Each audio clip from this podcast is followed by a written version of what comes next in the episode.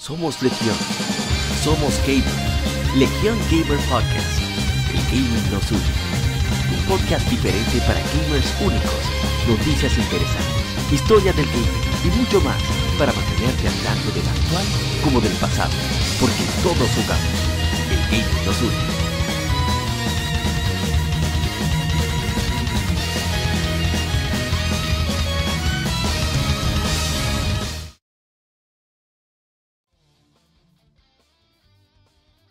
Hola colegas gamers, gracias por acompañarnos en este episodio número 166 de Legion Gamer Podcast. Podcast donde hablamos tanto de actualidad como de juegos atemporales enfocados en títulos de nicho, sobre todo aquellos de corte japonés, pero hablamos de la industria en general.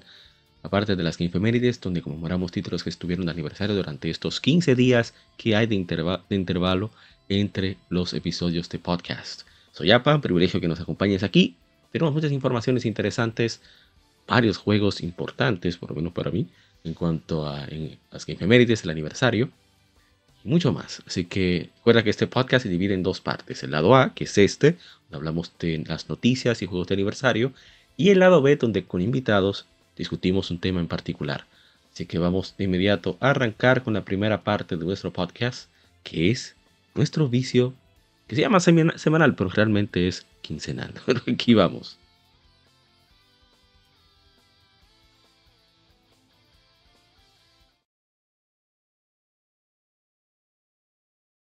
Vicio Semanal.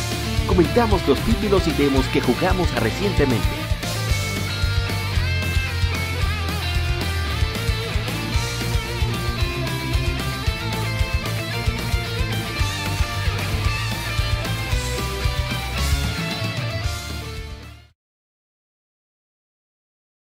Y vamos a arrancar de inmediato con lo que hemos ido conversando, bueno, jugando, disfrutando, viendo esta semana. Y en esta ocasión vamos a presentarles.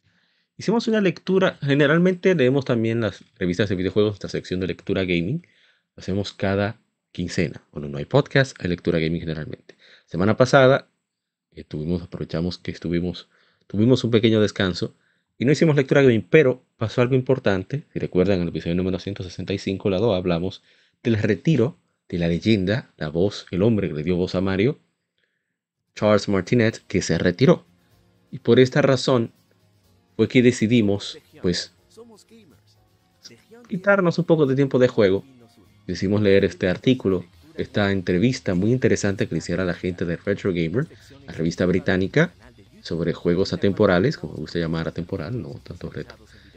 Y eh, muy interesante, hablando de cómo era su preparación, cómo fue sus anécdotas de cómo consiguió el papel para interpretar a Mario de muchísimas otras cosas interesantísimas. Y la verdad es que fue, fue fantástico.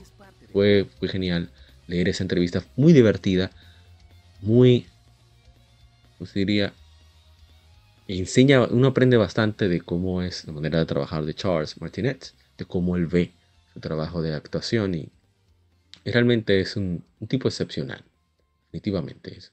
Tenía un privilegio conocer a Charles y por suerte, como dijimos en la noticia, eh, Nintendo tuvo la, ¿cuál sería la palabra? La decencia, es raro Nintendo, eh, de permitirle seguir interpretando al personaje, aunque sea en ferias de manera libre, sin tener que pagar regalías, supongo, eso es lo que entiendo, como declarado embajador de Mario. Así que pueden chequear en es un podcast más en YouTube, así está para que sea más fácil de encontrar. Nuestras listas de reproducción o en la sección de podcast en el canal de YouTube están las lecturas gaming lecturas gaming, que ahí leemos revistas o artículos de videojuegos también online, etcétera, etcétera, de videojuegos que, bueno, les puede interesar, así que pueden darse su vuelta aquí mismo en YouTube. Este podcast lo grabamos en vivo en YouTube y luego lo pasamos a las demás plataformas de podcasting. Pero en el caso de la lectura gaming solamente están en YouTube, así que si gustan de pasarse por allá sería de verdad un privilegio. Así que vamos a lo siguiente. Son varios juegos. Podemos quedarnos en una sola cosa. Me vieron la cara de Charles. Bueno, hay Cat Quest, jugué Cat Quest, Cat Quest, que estuvo en nuestro Efemérides, un indie de Singapur, chéverísimo, hermoso, divertidísimo. Y lo jugamos, lo conocimos por las Efemérides, yo lo había comprado en oferta y me encantó. Me encantó, precisamente porque estaba en juego sencillo. Eh, recién había terminado Jaxa 5, estoy metido en, Earthbound. Bueno, vamos a ver ahora Earthbound Beginnings. Entonces, un juego así, con un gameplay diferente, más sencillo, más dinámico, realmente me hacía, bueno, no más dinámico, pero me hacía mucha falta un juego así de sencillo. Y lo disfruté, disfruté tanto que no lo solté desde las efemérides y finalmente lo, pude terminar. Que súper recomendado, si lo ven en oferta, están todas, absolutamente todas las plataformas, Nintendo Switch, Xbox, PlayStation, eh, Steam, no sé si está en, Epic o en GOG, supongo que sí. Yo sé que en Steam sí está. Así que vamos a, continuar. Excelente, Cat Quest, me encantó. Seguimos. Otro que jugamos y fue por las efemérides, seguimos un poquito con el DLC de Sleeping Dogs, la segunda expansión que está incluida en, Sleeping Dogs Remaster. Y la verdad es que súper divertido el juego, que a veces repetitivo, no voy a decir que no es divertido, pero a veces repite mucho la misma estructura de misiones entonces no te cambian el contexto, sino que simplemente eh, se hace cada vez más simple. Ahí yo diría que es una de las pocas fallas que tiene el juego. El juego es excelente, tiene un buen gameplay de combate, tiene un gameplay bastante bueno también de manejo, aunque yo no soy experto en asuntos de carreras, pero sí tú tienes buen, como diría Erdrick de, de modo sitio podcast, tiene un buen, un buen play control, como decían antes en, en los juegos de, en las revistas de videojuegos o Nintendo Power AGM. Play control. Saludos a WT93. Muchísimas gracias por darse la vuelta por acá. Y también Thunder, Thunder, Thundercats. Está aquí presente de GameOverella.com. Por cierto, queremos ver las noticias de, esa página. Pero Sleeping Dogs es un juego excelente, siempre está en oferta. Y lástima que parece que no tuvo el éxito esperado. Pero si lo ven por ahí en oferta, no lo duden. Yo lo compré digital. Un precio absurdo hablando de menos de 5 o 6 dólares o algo así. Y luego aparece un amigo que lo vende físico y yo digo, yo quiero ese juego. quiero tenerlo en mi colección físico y, ahí está, en mi anaquel. Bien, sigamos. Eh, jugamos un poco, un poco no bastante, después me pierdo en Time. es un juego que me lleva directamente, mucha gente lo odia, pero un juego que me lleva directamente a esa época de entre terminar el bachillerato y comenzara la interacción online entre muchísimas cosas, eh, muchos encuentros con amigos a través de Pokémon Battle Revolution. Aparte de que está plagada de contenido, aunque se ve, sí, sí, es incómodo de ver, pero no se acostumbra. Al final, la experiencia completa no, no se, de, dice, no se, no se pierde por unos visuales que no le agradan a todo el mundo, entiendo. Aunque me sorprende, o sea, me sorprende el salió como salió. Eh, incluso está hecho en Unity. Eso me, da muchas ideas de qué se puede hacer. Es un juego que ni siquiera prácticamente no calienta el Switch. Eh, si uno quita el juego, ni siquiera te sale la, notificación de que está cerrando porque está muy bien optimizado, aprovechando el Switch. Como, suele hacer Ilka, ya con experiencia de Dragon Quest 11 entre otras cosas. qué bueno, qué bueno que, que salió, aunque no le gustó a mucha gente. Además, de Underground online es, lo máximo. Seguimos. Vamos un poquito de Breath of the Wild, que por fin tengo aquí de vuelta. Y no hicimos mucho, solamente anduvimos un poco, ahí tanteando el terreno. Eh, a ver si nos ponemos en eso, pero estoy más centrado en otro juego, solamente quería probar. A ver cómo sentía los controles, conseguí un control con, uh, ¿cómo se dice? Es, no script, es ergonomía decente, un, un 8 más, ah, creo que dicen Pro. Tenía, era el, que tenía forma de Super Nintendo, que es bastante cómodo para jugar 2D. Y ahora conseguí uno para, para jugar así juegos al estilo de The Legend of Zelda y, Mario Odyssey, que tengo que retomar Mario Odyssey, por cierto. Entre otras cosas. Bien, seguimos. Yo tenía, desde que terminé las efemérides, un antojo de jugar. Eh, me quedé con las ganas de seguir en, Banjo Kazooie. Y fue bastante entretenido. Y reprodujimos la, lectura gaming sobre Banjo Kazooie mientras estábamos jugando. Una persona estaba preguntando al respecto y se quedó, se inscribió, hizo, se suscribió, perdón. Eso fue bastante, una sorpresa bastante agradable. Pero estábamos jugando en entretenimiento. Eh, Ah, debo notificar, notificar algo ahora que recuerdo. Vamos a parar esto aquí. Vamos a, vamos a ir acá. Es que abrimos un canal solamente de gameplay. Tuvimos aquí un gameplay RD, eso fue lo que más rápido se me ocurrió. Para así jugar todo lo que me da la gana tranquilo y no interferir a aquellos que solo están interesados en el contenido del podcast. No van a tener ningún tipo de interferencia. Nuestro canal de podcast ahora cambió de nombre. Ya le quité el nombre de APA, ese era mi canal personal, pero lo convertí en IGMRD porque son cientos de videos. Comencé a tratar de moverlos al otro canal y, demasiado, es demasiado.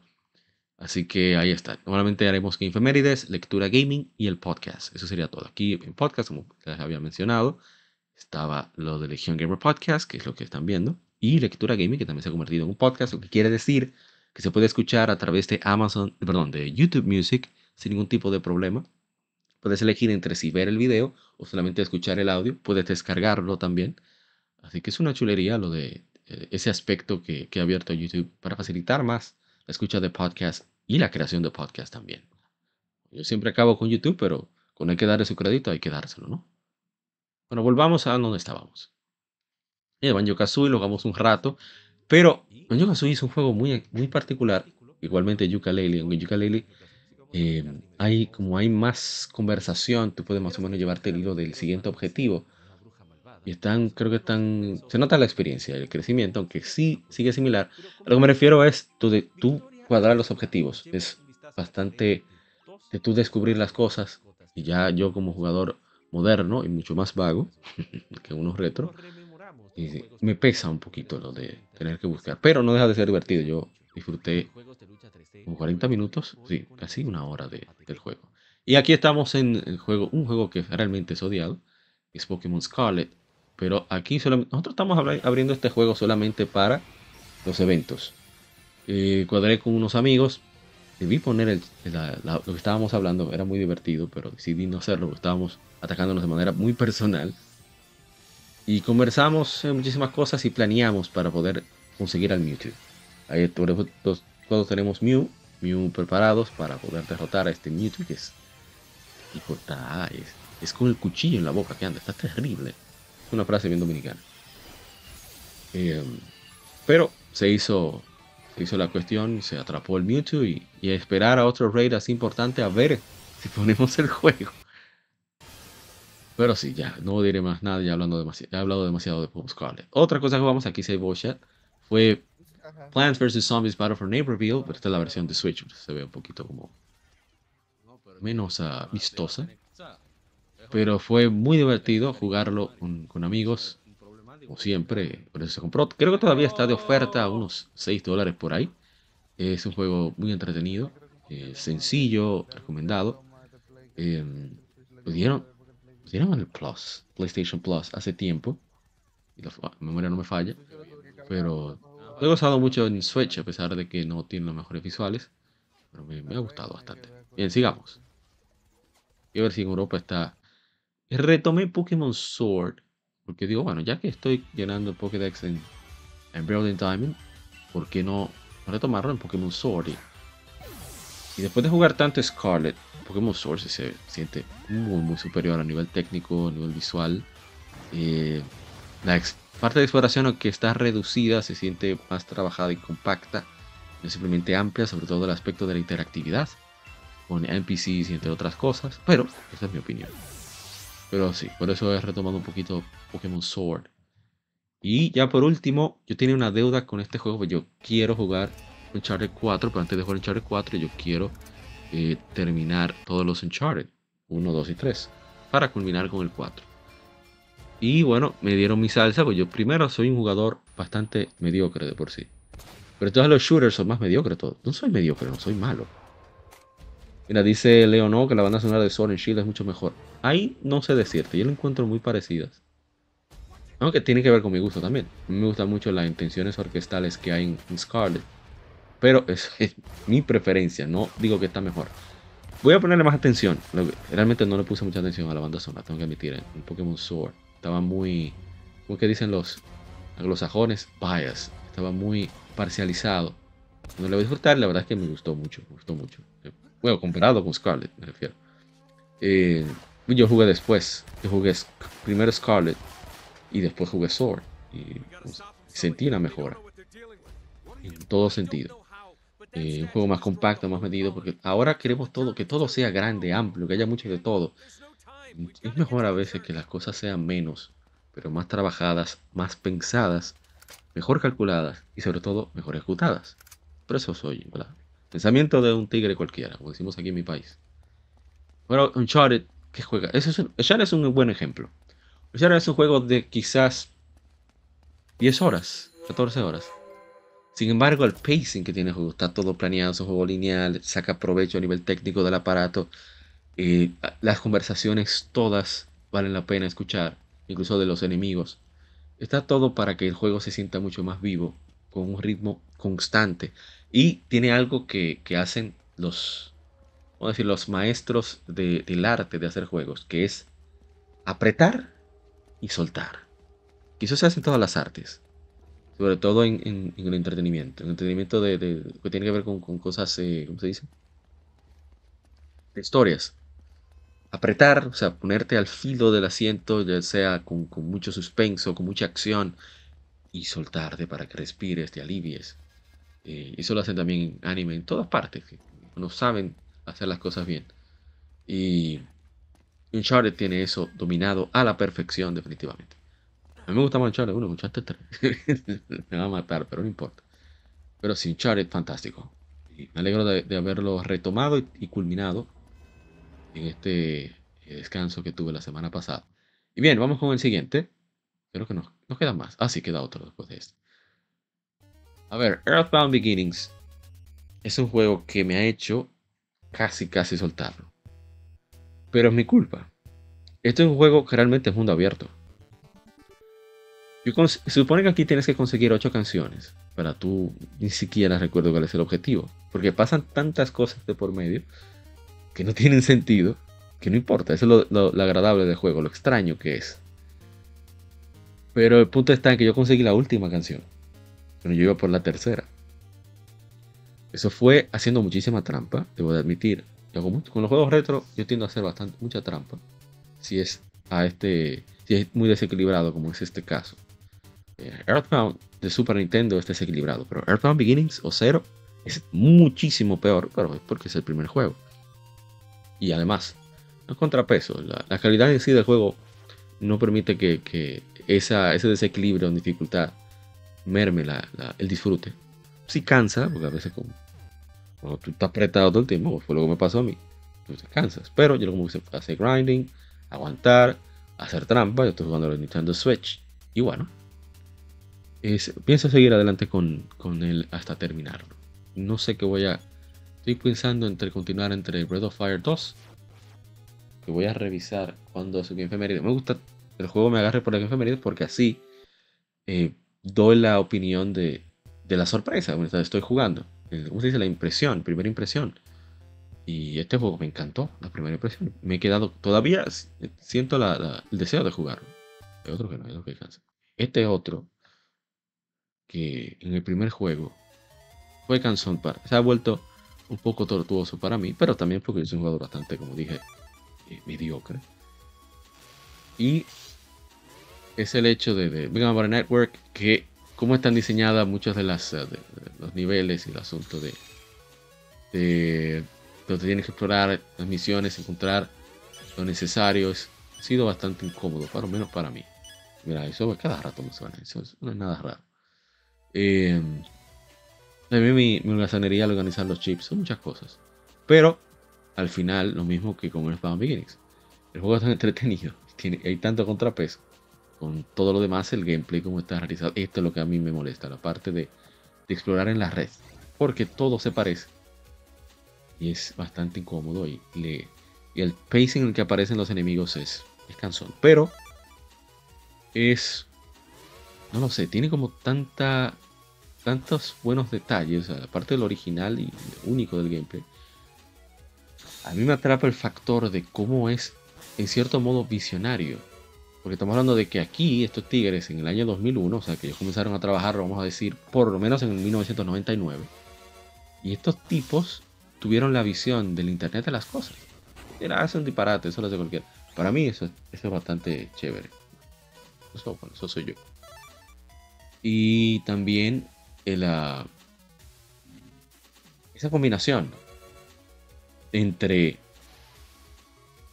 el ritmo de, un juego de intenso como Mega Man, porque más un juego intenso, de acción, que lo pudieron meter en este gameplay tan particular, pero al mismo tiempo un guion que quizás no es gran cosa, pero es bastante entretenido.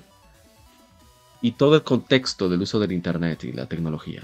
me, me, fascina ese aspecto de Mega Man Battle Network. Y, qué bueno que Capcom se atrevió a relanzar esta Legacy Collection, que he disfrutado mucho. Quiero ver si lo compro en Switch también, para tenerlo ahí. También, parte de PlayStation 4.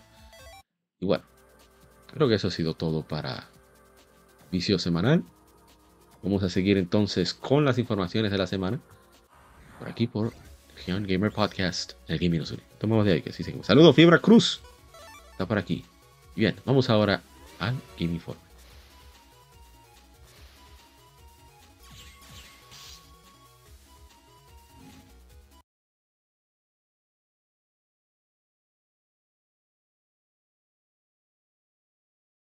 Game Informe.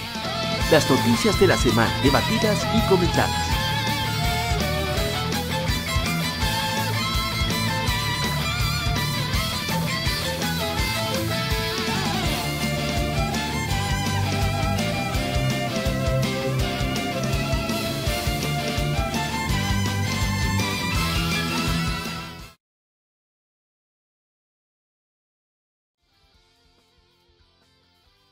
Bien, ahora vamos con las informaciones.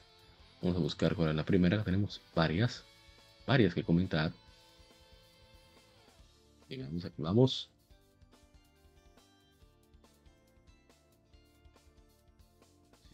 no son muchas. Bien, la primera noticia que fue bastante desagradable para finalizar el, finalizar el mes. Que voy a eh, discutirlo más profundamente a través de eh, la como se dice, la del tema, que sobre los servicios. Bien, aquí vamos, aquellos que están en YouTube, que no lo están visualizando. Aquí está. Y es que Sony, estamos en Video, Game Chronicle. Video Games Chronicle es una de las mejores web con información. Y es que eh, Sony ha anunciado sus planes de incrementar la suscripción de precios de 12 meses a PlayStation Plus 35%. Desde el 6 de septiembre, o sea, a partir de hoy, cuando se está grabando este podcast, precio de las suscripciones de 12 meses de servicio de Essential, Extra Premium, los planes de PlayStation Plus, aumentarán por lo menos 33% para cada nivel en los Estados Unidos y al menos 20% en Europa, por lo menos 19% en el Reino Unido. Actualmente PlayStation Plus Essential, bueno, actualmente no, para el momento de, de, que se escribió este artículo, que fue hace casi una semana, el 30 de agosto, costaban 60 dólares 50 libras esterlinas y 60 euros por un año. Extra, 100 dólares, 83,99 libras esterlinas en Reino Unido y 99,99 euros.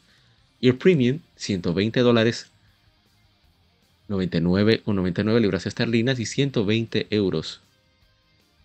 Entonces ahora, a partir de hoy, 6 de enero, está 80 dólares PlayStation Plus Essential de 12 meses, 60 libras esterlinas, 71, 72 euros cuanto al año, 6.800 yenes. Bueno, pusieron el yen, yen no lo pusieron cuanto al precio estándar.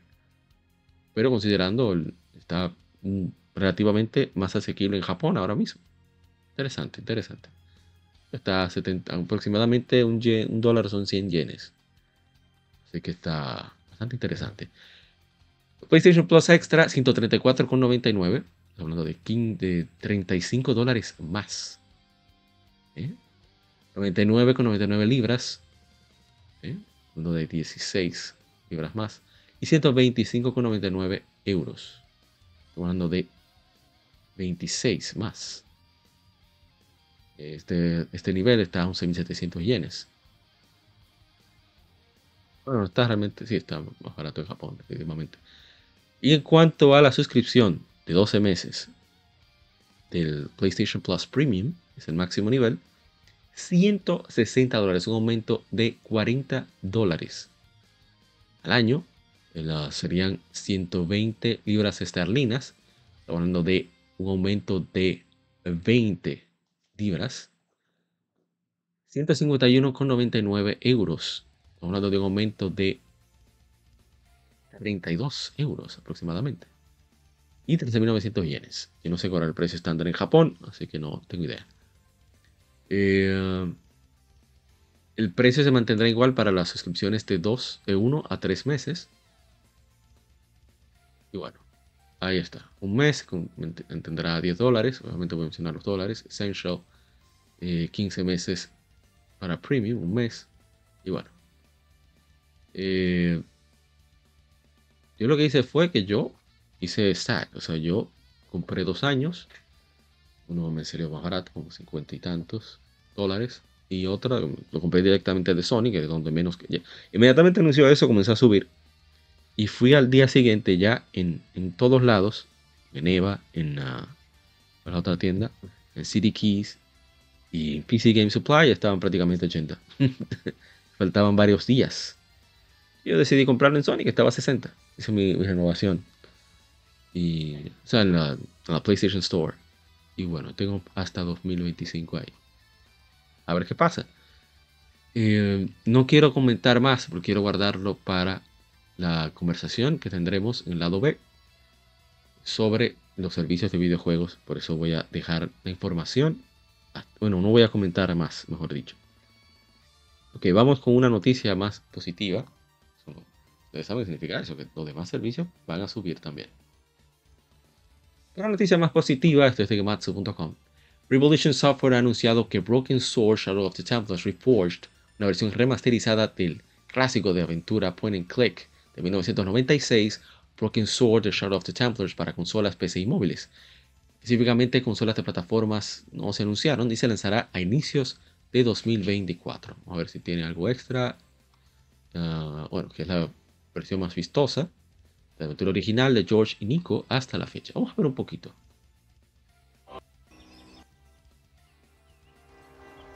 Our trail had led us from the Yorkshire moors to Berlin, Paris, and now the tiny village of Montsegur, high ah, que ha llevado a la pequeña aldea de Montsegur. Muy bonita, se ve bastante bien, debo decir. ¿eh? Este juego a mí me encanta Broken Sword, es muy, muy particular, muy divertido, incluso cuando pierdes. Ahí está, George. Ah, pero esta, la, esta uh, es esta. Ah, que aquí, está mostrando todo. Ok, ok, ya entendí. Vamos a ver. Uh, and if you see a clown.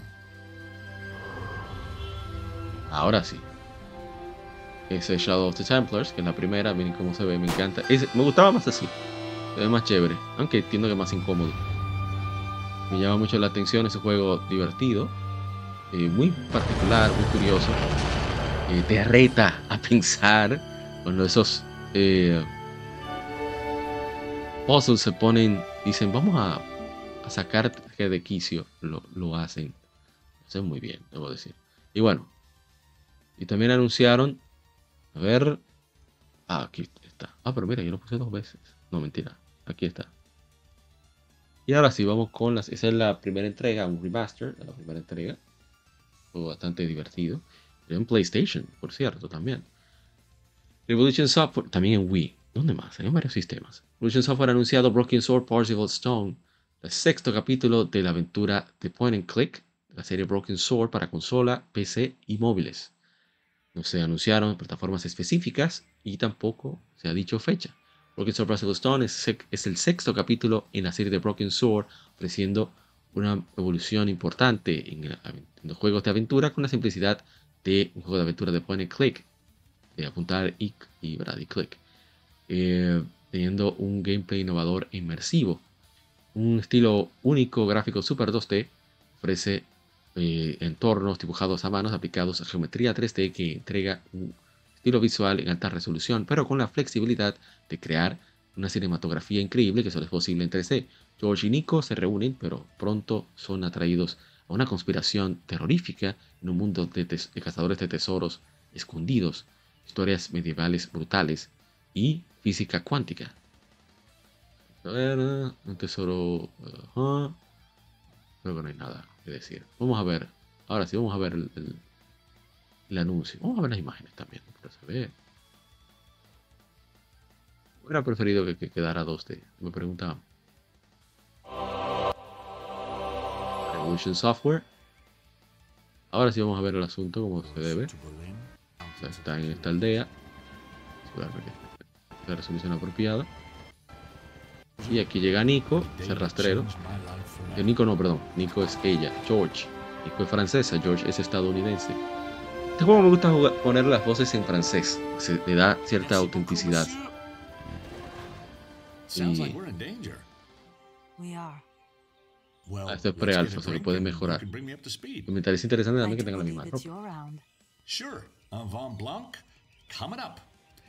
Uh, George es un analista de seguros de obras de arte, tipo bastante culto, inteligente.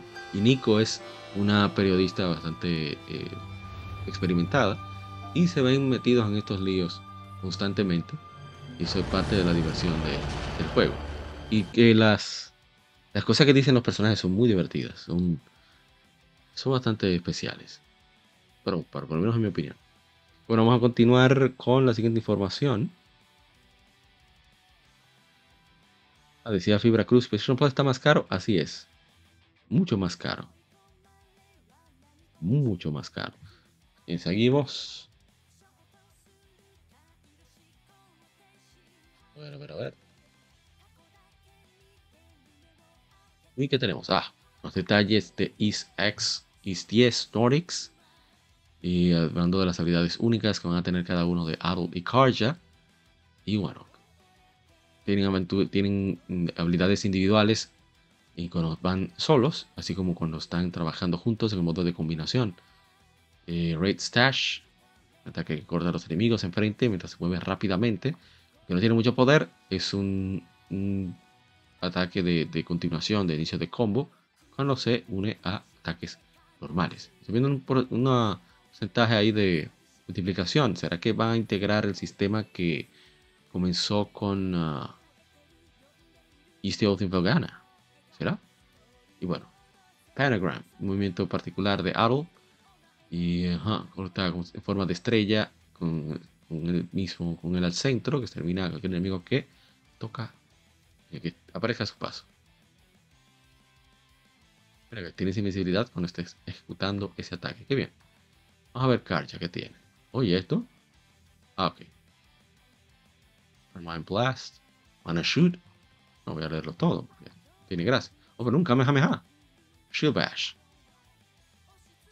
Están mostrando cómo funcionan diferente cada habilidad. A ver, School Strike. Ataque de alto poder. Una forma mejorada del Shield Bash. Una combinación normana. Si queréis decir hermanos o nórdicos. Aquí en Is. un ataque que involucra el escudo, hacha y una fuerte patada. Aparte de tener un escudo perfecto, los enemigos serán volarán con un efecto de frostbite, o sea, se van a congelar, porque Karna, Karja tiene habilidades de hielo mientras Aru es fuego. Flip Axe. Karja usa su hacha para lanzar hacia arriba a los enemigos, poder bajo, pero el ataque eh, lanza a los enemigos al aire, siendo vulnerables a este es. Ahí se ve bastante bien. Si hay algo más que van a contar, no veo nada más. Ah, ciencia y, oh, una cápsula, una barra de venganza. Ajá. Que la, fuerza de eh, ataque base se aumenta cuando aumenta la proficiencia. Activa un modo de combinación, la proficiencia al máximo. Cuando la barra de venganza también está al máximo, te permitirá activar una habilidad con un nivel de poder que va muy por encima de lo que podrás usar en solo. Bueno, un poco de agua.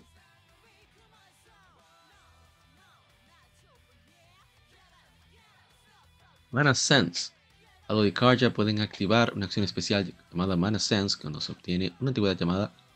Bueno, la. ¿Qué se llama esto, Dios mío?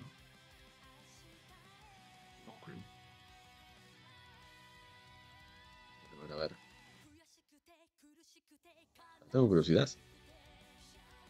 Monocum.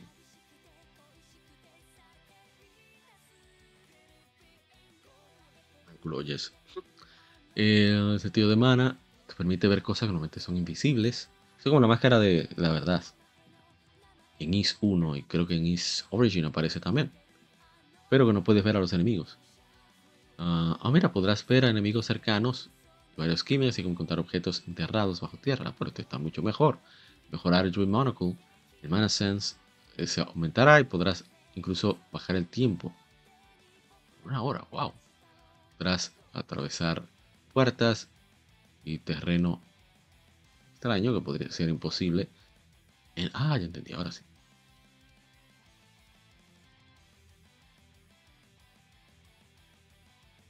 Bastante bien. Esperando a que anuncie que viene para acá. Oh, eso es para poder separarse. Usando los Raving Stones necesario que ambos personajes estén lejos, enviar entre los dos para... Uy, me gusta, ¿eh? El estilo de, de Resident Evil Zero.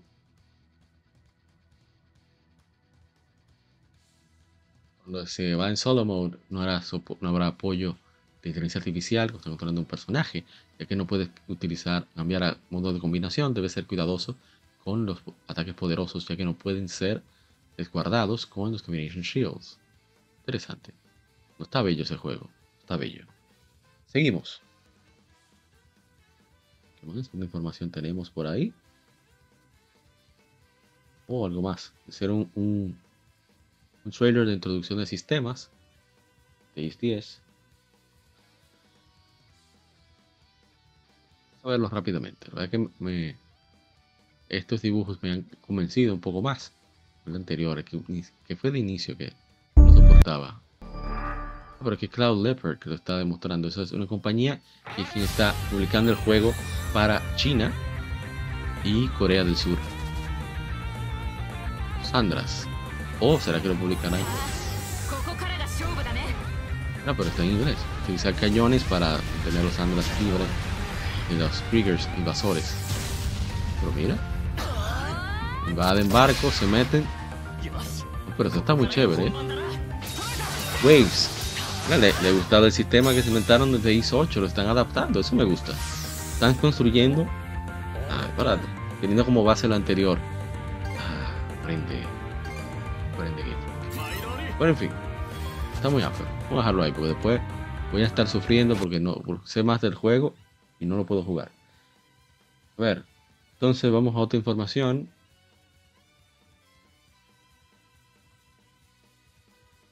Sony Interactive Entertainment ha adquirido, ha entrado en un acuerdo para adquirir Odyssey, una marca de tecnología de audio y de audífonos de alto nivel, de alto calibre, eh, anunció la compañía. Según Sony, la adquisición, la adquisición fortalecerá los esfuerzos para innovar cuando se trata de experiencias de audio de videojuegos Odyssey continuará operando de manera independiente para desarrollar productos para múltiples plataformas, aunque también se beneficiará de ser parte del ecosistema PlayStation. Odyssey es una marca premium para, audífonos y esta adquisición eh, presenta eh, el enfoque en innovación de Sony para proveer la mejor experiencia de audio a jugadores de PlayStation, dijo el senior vicepresidente senior de experiencia de plataforma Hideaki Nishino en una conferencia de prensa. Estamos emocionados de traer a la experiencia, la expertise, experticia existirá en, inglés, en español, servicio de Odyssey hacia el ecosistema, ecosistema PlayStation, incluyendo eh, mucho de lo que hemos hecho con la, la, tecnología de audio 3D Tempest de PlayStation 5 y el headset inalámbrico Pulse 3D. El CEO de Odyssey, Sankar Yagasamudram, Añadió, Sony Interactive provee a Odyssey con la oportunidad única de escalar nuestro, aumentar nuestro negocio. continuamos, continuamos con nuestra misión de entregar los, los ah, audífonos de, de, la mejor en, su clase para profesionales de la grabación, audiófilos y gamers. Estamos, esperamos contribuir a los esfuerzos de Sony para llevar la experiencia de audio de PlayStation al siguiente nivel. Pero no dijeron que una transacción ni nada. Eh, Odyssey está en Santa Ana, California ganado muchos premios de especialistas, etcétera, etcétera. Bueno. Oh, mira qué bien. Odyssey diseña y manufactura sus drivers magnéticos planar, ahí eh, estos profesionales en su edificio en California. Eso es muy importante que se hagan allá en Estados Unidos. Qué bueno. Seguimos.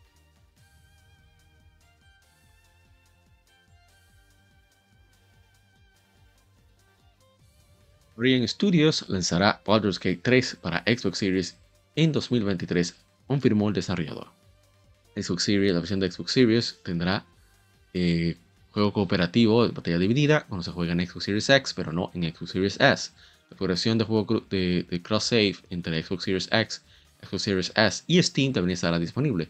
Lorient Studios dijo previamente que planeaban traer Baldur's Gate 3 para Xbox Series, pero se contuvo por, eh, por problemas técnicos, particularmente conseguir el juego cooperativo de pantalla dividida en, Xbox Series S, ya que Microsoft requiere una paridad para, para, los juegos en Xbox Series. En otras palabras, un juego no puede tener un elemento en Xbox Series S que puede carecer de un elemento en Xbox Series S que no esté disponible en Xbox Series X. Super feliz de confirmar, estoy citando, después de una reunión con el jefe de Microsoft Gaming, Phil Spencer, ayer, hemos encontrado una solución que nos permitirá llevar Baldur's Gate 3 a jugadores de Xbox este año, lo que estamos, hemos estado trabajando por mucho tiempo, dijo el CEO de Lorien Studios, Sven Vink, o Vink, no sé cómo se pronunciará, en un tweet. Así que todas las mejoras estarán ahí. El juego cooperativo en Series X Series S no tendrá cooperativo en pantalla dividida, pero también incluirá progresión de juego cruzado entre Steam y Xbox Series. Baldur's Gate 3 se lanzó para PC y Mac a través de Steam y GOG el 3 de agosto y ya salió para PlayStation 5 hoy, 6 de septiembre de 2023. Excelente, excelente. Vamos a continuar. Qué bueno que va a llegar a Xbox este mismo año. Aprovechar para tomar agua.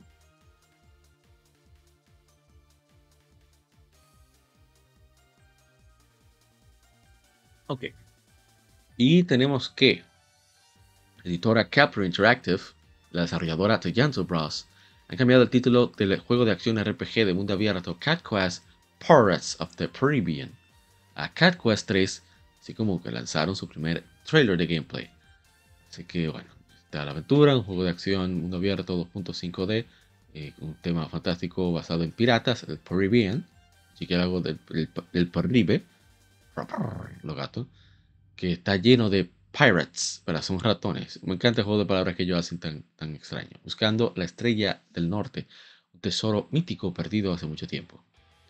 Así que, junto con tu confiado espíritu de compañero, se lanzan al Paribian, el paribeño, con su propio barco. Pero cuidado que los mares son peligrosos y un, ah, montón de ratas están bajo la orden del rey pirata para cazarte. Regreso del gato, el RPG de acción más bonito, ya conoces y amas, regresa para una aventura colorida llena de gameplay friosamente divertido. Bueno, es un juego de palabras ahí con pelo. bueno, puedes jugar solo o cooperativo local. Y hay mucho que explorar, que X marca el punto. Puedes forjar tu propia historia con completa libertad. Freedom. Y bueno, estaba muy chévere. Cat Quest 3 saldrá para PlayStation 5, Xbox Series, PlayStation 4, Xbox One, Nintendo Switch y PC a través de Steam en 2024. Vamos a ver el gameplay un poquito. Ups, mala mía.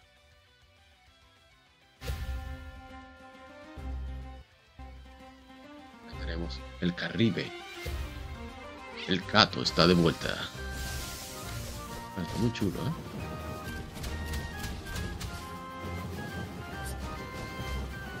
La barra de magia cambió, ¿eh? Interesante. A tus batallas, a las olas. No, al... al... ¿Qué dice? ¿Qué? Dije mal, son las olas. El nivel del mar. Bueno, en un nuevo mundo abierto para explorar.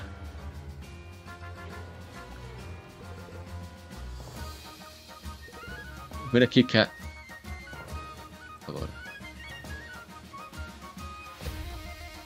¿Dónde te llevará tu cala? De cola, digo, de historia. Están los piratas. Desgraciados. Hijos del mal sufran. se ve muy chulo. Cat Quest 3. Está muy muy divertido. Cat Quest 3 llega en 2024. Pone tu lista de deseos ahora. Muy bien, muy bien, me gusta.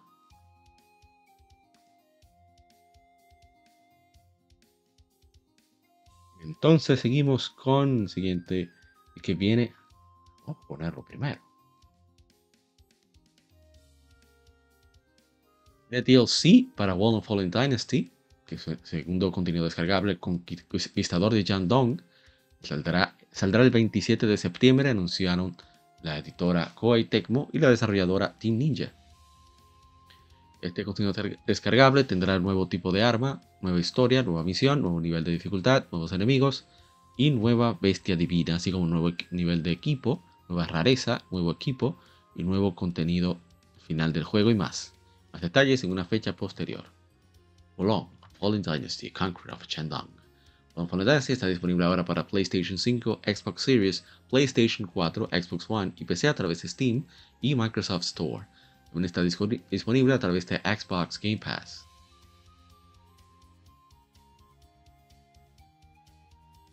Vamos. Para lo siguiente. Oh, no, me, no me entristeció porque yo tengo tanto que jugar. Pero sí. Y es que Konami ha retrasado Suikoden 1 and 2 HD Remaster, Gate Rune y Junen Unification Wars, más allá de su previamente factada fecha para 2023, a una fecha sin anunciar. Estará disponible para PlayStation 4, Xbox One, Nintendo Switch y PC a través de Steam cuando se lance. Según la compañía, tiempo adicional es necesario para asegurar la calidad de desempeño y experiencia de, gameplay que los jugadores merecen. Bueno, ellos nos dicen mucho más allá de, eso y bueno, que sigan apoyando a Suicoden, dicen ellos. Es un juego que me tiene entre si comprar de salida o no. Porque yo quiero que Konami siga lanzando los Suicoden. Pero si solo digital me pesa pagar el precio completo. Pero ya veremos.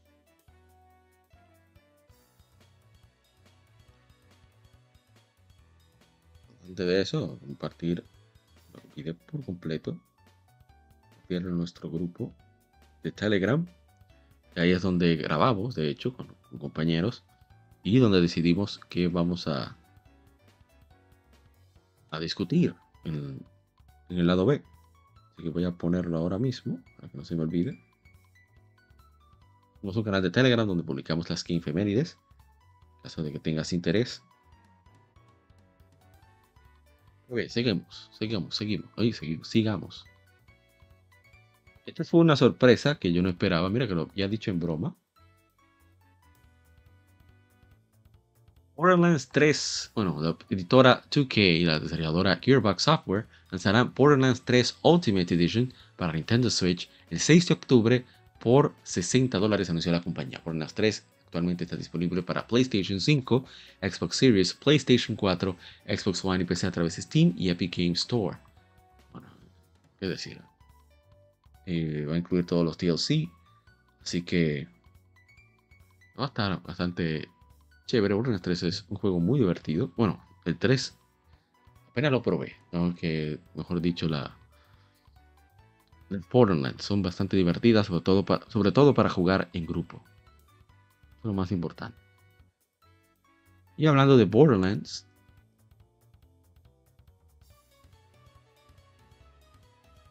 Vemos que la editora 2K y la desarrolladora Gearbox Software han anunciado Borderlands Collection Pandora's Box para PlayStation 5, Xbox Series, PlayStation 4 y Xbox One, así como PC a través de Steam. Es una colección que incluye los siguientes 6 títulos con todo su contenido adicional: Borderlands, Borderlands 2, Borderlands The Press Sequel, Tales from the Borderlands, Borderlands 3 y New Tales from the Borderlands. Se lanzará el 1 de septiembre, o sea que ya está disponible mientras que normalmente estaría al precio de 149,99, estará disponible por un tiempo limitado a 60 dólares en su lanzamiento. Borderlands Collection, Pandora's Box, ofrece los juegos base y todos los DLC. Aquí es donde está lo interesante. Si ya tienes uno o más de los títulos de Borderlands en Xbox, y ya tienes una copia digital o cualquier juego de Borderlands en la colección de Borderlands Pandora's Fox, Xbox Series X o S o Xbox One, y quieres completar tu colección, entonces Microsoft Store te permite obtener este bundle a un precio especial de 30 dólares. En Steam, si ya tienes una copia digital de cualquier juego de Borderlands dentro de Borderlands Collection Pandora's Box en Steam, lo tendrás que pagar por el contenido que no tienes. Esto será reflejado en el Steam Store en la página de Borderlands. En PlayStation, si tienes una edición digital o física de Borderlands Game of the Year Edition o Borderlands The Hamson Collection para PlayStation 4 o una versión digital o física de Borderlands 3 para PlayStation 5 o PlayStation 4 y quieres completar tu colección, puedes accesar a una mejora especial por 30 dólares, una oferta de 30 dólares en Borderlands Collection Pandora's Box, lanzar uno de estos títulos y seguir las instrucciones in-game. Esto está muy, muy tentador, si me preguntan a mí, me llama mucho la atención. Hmm. Estoy pensando, seriamente, seriamente lo estoy pensando. Está muy buena la oferta. ¿eh? Pero eso muestra lo desesperado que deben estar en. No el 2K, pero sí en, en Bracer, los dueños de Gearbox. Bien, seguimos. ESRB. Vamos a ver esta información. Parece interesante. ESRB, la Entertainment Software Rating Board. Ah, por cierto, los hermanos de Modo 7 Podcast tienen un video en YouTube acerca precisamente de, de dónde viene, dónde vienen las letras, dónde viene ESRB. Bueno, ellos han evaluado Beyond Good and Evil 20th Anniversary Edition para PlayStation 5, Xbox Series, PlayStation 4, Nintendo Switch y PC. Esto sugiere que se relanzará el Beyond Good and Evil original para nuevas plataformas en conmemoración de su vigésimo aniversario. Beyond Good and Evil se lanzó el 11 de noviembre de 2003. Sus sports más recientes estuvieron en PlayStation 3 y Xbox 360 que se lanzaron en 2011. Está muy bien, muy interesante. Vamos a ver qué sigue. Ah, esto es una buena noticia, para variar.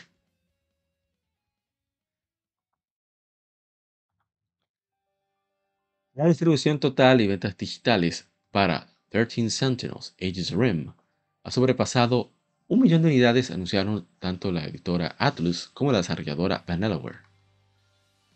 13 Sentinels Aegis Rim se lanzó originalmente para PlayStation 4 el 28 de noviembre de 2019 en Japón, 19 de marzo de 2020 en Asia y el 22 de septiembre de 2020 en el resto del mundo, seguido de una versión para Switch el 12 de abril de 2022. En todo el mundo el 14 de abril de 2022. En, ah, perdón, en Japón, se lanzó primero internacionalmente, ¿verdad? En enero de 2022 las compañías anunciaron que el juego había sobrepasado 800.000 ventas en todo el mundo. Juego bueno, que no es lo, uno que, espera, que uno esperaba de Delaware, pero es un buen juego. ¿Qué más tenemos? Ah, no voy a abundar mucho, ya creo que hablamos suficiente.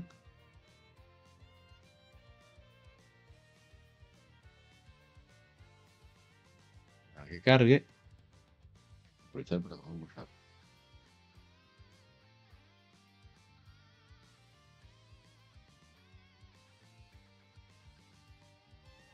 Tenemos que, después de anunciar PlayStation Project Q en mayo, principios de este mes, esta, esta información viene de GameOverLA.com, hermano Agency. aquí hay reviews serios, reviews de gente que sí juega, no la locura que hay, también muchas informaciones bueno, decía, después de anunciar PlayStation Project Q en mayo, principios de este mes, Sony presentó formalmente el, dispositivo portátil de uso remoto como PlayStation Portal, confirmando que saldría en algún momento de 2023. Ahora, a través de una actualización publicada en el blog de PlayStation, la compañía ha dado al dispositivo portátil una fecha, fecha de lanzamiento oficial y firme. Sony ha anunciado que PlayStation Portal se lanzará el 15 de noviembre de este año en mercados selectos. Actualmente los pedidos anticipados del portátil están disponibles a través de PlayStation Direct en Estados Unidos, Reino Unido, Francia, Alemania, Austria, Bélgica, Luxemburgo, Países Bajos, Italia, España y Portugal. Oh, ¿y Japón? ¿Qué pasa con Japón? Mientras tanto, dentro de menos de un mes, 29 de septiembre, los pedidos anticipados también estarán disponibles en minoristas selectos en los países antes mencionados, así como en Canadá y Japón. PlayStation Portal es un dispositivo solo para reproducción remota y transmitirá títulos de PlayStation 5 a través de Wi-Fi en una pantalla LCD de 8 pulgadas. capaz de emitir a 1080p y 60 cuadros por segundo. También contará con todas las funciones del control de PlayStation 5 DualSense, incluida la retroalimentación áptica y los disparadores adaptativos, aunque el dispositivo no es compatible con Bluetooth. El PlayStation Portal se vende por 199,99. Así debe ser. Masculino. El PlayStation Portal. Bien hecho. Esto fue. Wow, Según muchísimas gracias. Así que se hace. Vamos a ver un poco del intro. Pon tu PlayStation 5 en la palma de tu mano.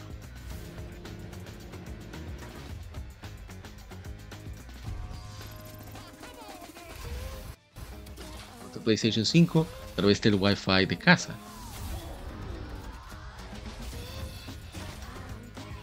Fireman 2. Controles de calidad de PlayStation 5. Siente la atención con los triggers, con los disparadores adaptativos. Siente la acción con la retroalimentación áptica. PlayStation 4 Remote Player. Llega el 15 de noviembre de 2023. Play has no limits. PlayStation. Ahí está. Yo no estoy muy contento, pero es lo que hay. Ajo y agua. Decía un presidente dominicano. Vamos con noticias que son. Esta noticia es relativamente triste. Digo relativamente porque habrá quien esté contento.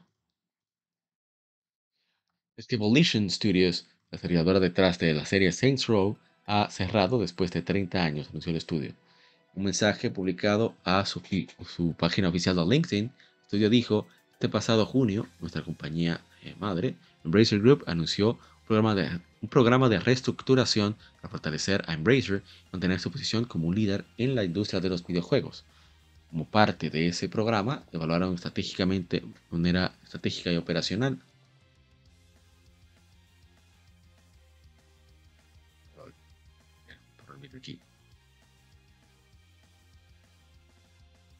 Aprobaron su estratégica, metas estratégicas y operacionales, lo cual tomaron la difícil decisión de cerrar Volition con efecto inmediato.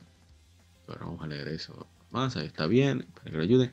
Bueno, después de un 6 Row que no le gustaba a la gente, dijeron, ah, pues compre el juego el que quiera y nadie lo compró, pues. Eso puede ser una de las causas, aparte de que ellos han tenido ha una montaña rusa y no muy alta con ellos, creo yo.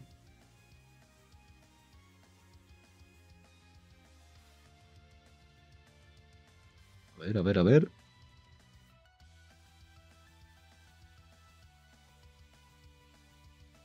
Pues ya. Estaba un poco perdido. Saludos a Mr. Yugo. Muchas gracias por darte la vuelta por acá. Desde Perú. Bien, seguimos. A ver, tiene información desde Gematsu.com también. Nintendo ha lanzado nueva información, videos y, e imágenes de Super, eh, perdón, Super Mario Bros. Wonder como parte del Direct de Super Mario Bros. Wonder de hoy. Introdujo nuevo gameplay y eh, nuevos power-ups, efectos Wonder y más. La compañía también anunció un modelo de Switch, modelo OLED de Mario Red Edition, Joy-Cons y Dock son eh, rojos, como Mario, como Mario, y también tiene una silueta, el dock de Mario, saltando y obteniendo monedas de oro detrás. Lanzará el 6 de octubre por 350 dólares.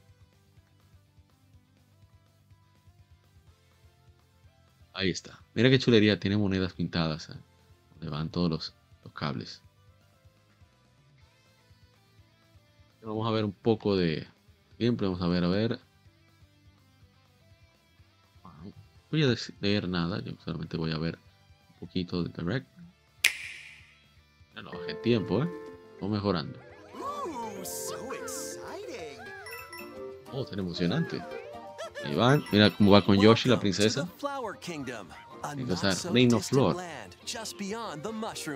ya Mario and friends were invited here by the invitaron, no, quiero ver, vamos a ver gameplay. Many trials await amidst the picturesque scenery and radiant cascades Ellos habían dicho, el maestro Tisga, ellos se inspiraron en traverse multiple islands perdón, que, ah, de las ideas que vieron a través de, de, de, Super Mario Maker, Super Mario Maker 2, que tomaron mucho en cuenta eso.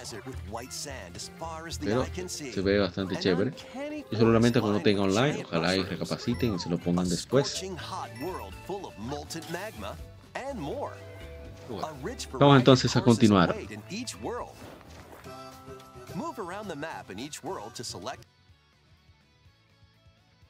¿Qué más tenemos?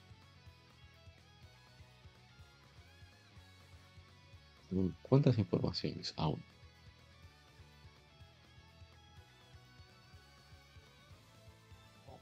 ¿Qué aquí? Ah, puse mal.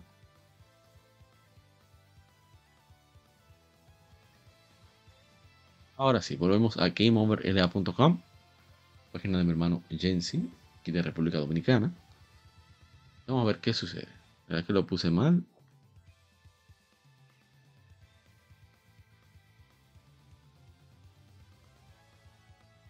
Ok, ahora sí.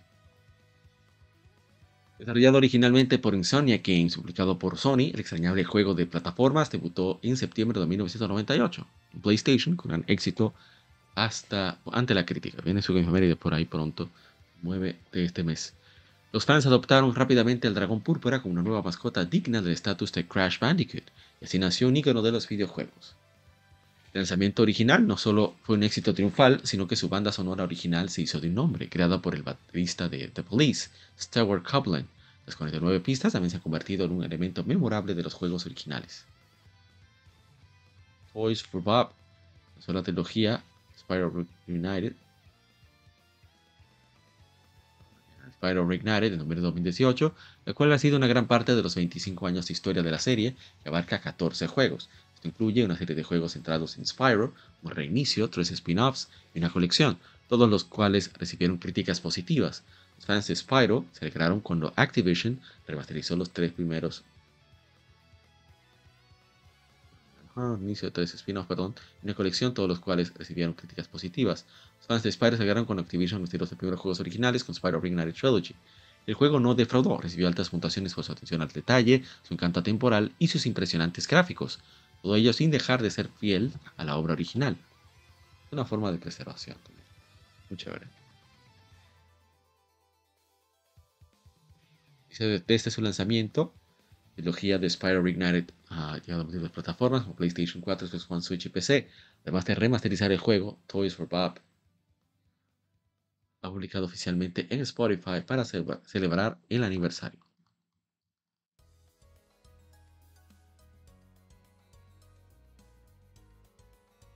Más.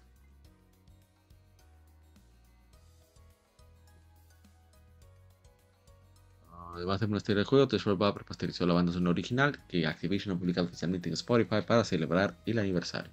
Muy bien.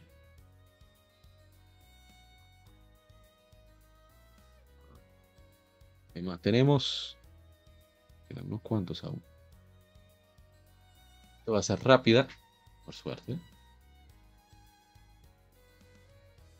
Entertainment Software Rating Board ha evaluado para las versiones para PlayStation 5 de Legend of Heroes Trails of Cold Steel 3 y Trails of Cold Steel 4, publicados por NES América. Ambos títulos están disponibles actualmente para PlayStation 4, Nintendo Switch y PC a través de Steam.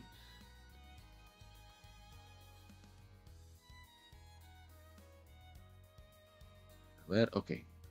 Títulos ya están disponibles, etcétera, etcétera. A ver, a ver si tienen algunos cambios.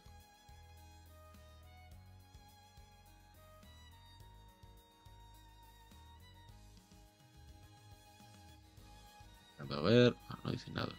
Sé que habrían detalles en lo de localización, pero.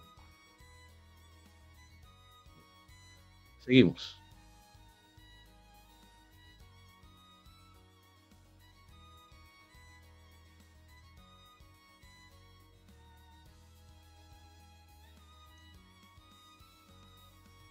New Games ha anunciado Dark Action Hitler State, un nuevo juego de auténtica misterio y aventura, con la historia escrita por eh, la escritora de Hotel Dusk, Room 215 y Trace Memories, Rika Suzuki, y el diseñador de personajes eh, Gangsta, que lanzará para Switch, PC a través de Steam en 2024, en inglés, francés, inglés, japonés, perdón, sino tradicional, sino simplificado.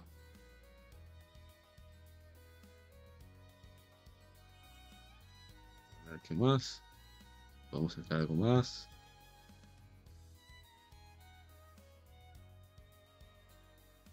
No. ok. El juego es, un, es una aventura de misterios, centrarnos en la idea de una figura histórica teniendo eh, una mansión ficticia siendo el drama que lleva a cabo entre los personajes, son enfrentados, parecen enfrentados con un enigma para todo el camino al mundo moderno. El cuento pues, se revela en un castillo antiguo, en 81, 36 años después. 18 eh, años, el protagonista Noah termina a no soltar, como hizo su padre, pero más allá de eso, él no tiene idea de clase de personas que, personas que quiere ser. Entonces, mm, mm.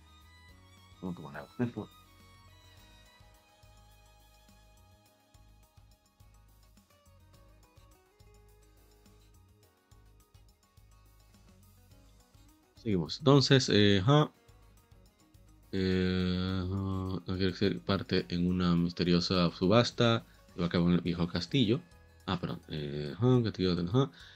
no termina no ser como su padre, por de eso, tiene una idea de que esta persona quiere ser, no quiere tomar parte en una misteriosa subasta, se va a acabar en un viejo castillo, Voy viviendo en 1980, eh, a términos con la postura del trauma que dejó la guerra, entender, entender de, las verdades escondidas en lo profundo de aquellos afectados, nuevamente cerrándose en el gran secreto que su padre ha estado escondiendo.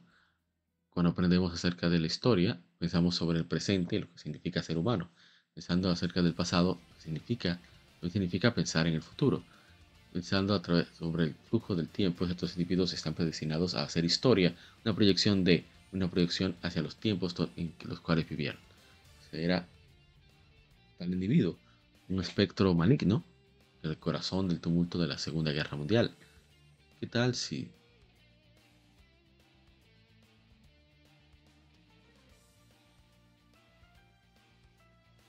Ah, saludos a Towles Mask, que está por acá.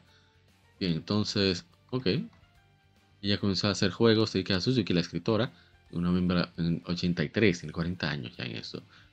Soft Inc., eh, a ver, trabajó en JB Harold Murder Club, Manhattan Requiem, Another Story of Manhattan Requiem, Kiss of Murder, DC Connection, Blue Chicago Blues, Arionos, Detective Tire Series, Tire Series, Scarlet Wheel y, uh, y Golden Compass. También fue vicepresidente de Sing, fue trabajar en juegos como eh, Class Rose de PlayStation 2, Trace Memories, Hotel Dusk, eh, Room 200, 215, Last Window, Secret West fue el, mejor, que hicieron. Another Code R, A Journey into Lost Memories de Wii. Y luego fundó a Bellwood en 2009.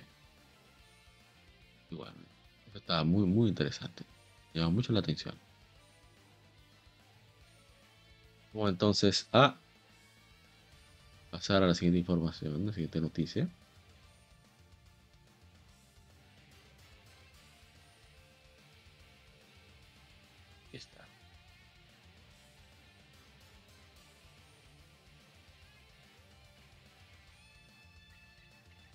Namco lanzará una versión física de X-Ray Union 3 in 1 Special Edition para Nintendo Switch el 25 de enero de 2024 en Japón como parte de su nuevo, nueva marca de Bundle Games, la compañía. La versión incluirá los RPGs desarrollados por Sting, X-Ray Union Will Never Fight Alone, Gloria Union Twin Fates in Blue Ocean, HD Edition, y Blaze Union Story, Story to Reach the Future Remaster. Los tres títulos están actualmente disponibles de manera digital en Japón. Ah, le falla muy bien. Bien, seguimos. Otra información. Vamos ahora a GameOverLA.com.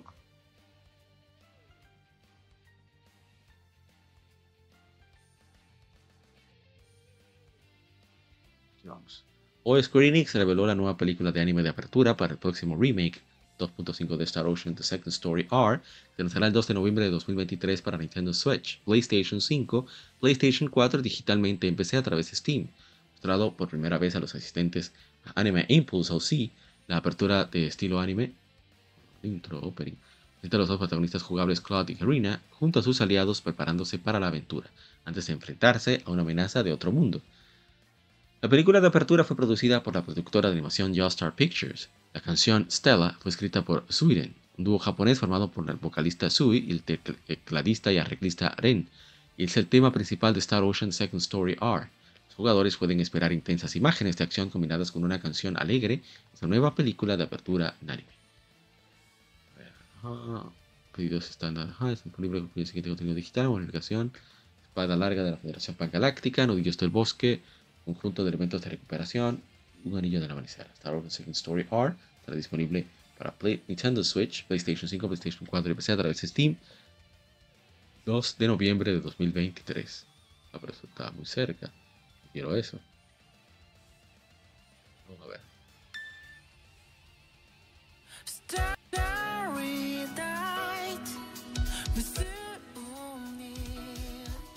Bastante bien, debo decir, el diseño personajes. Excelente.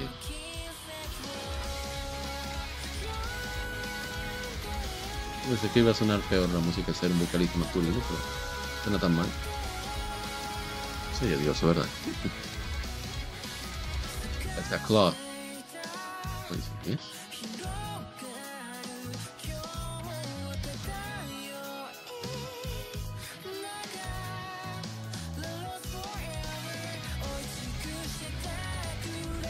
enemigos que me enfrenta.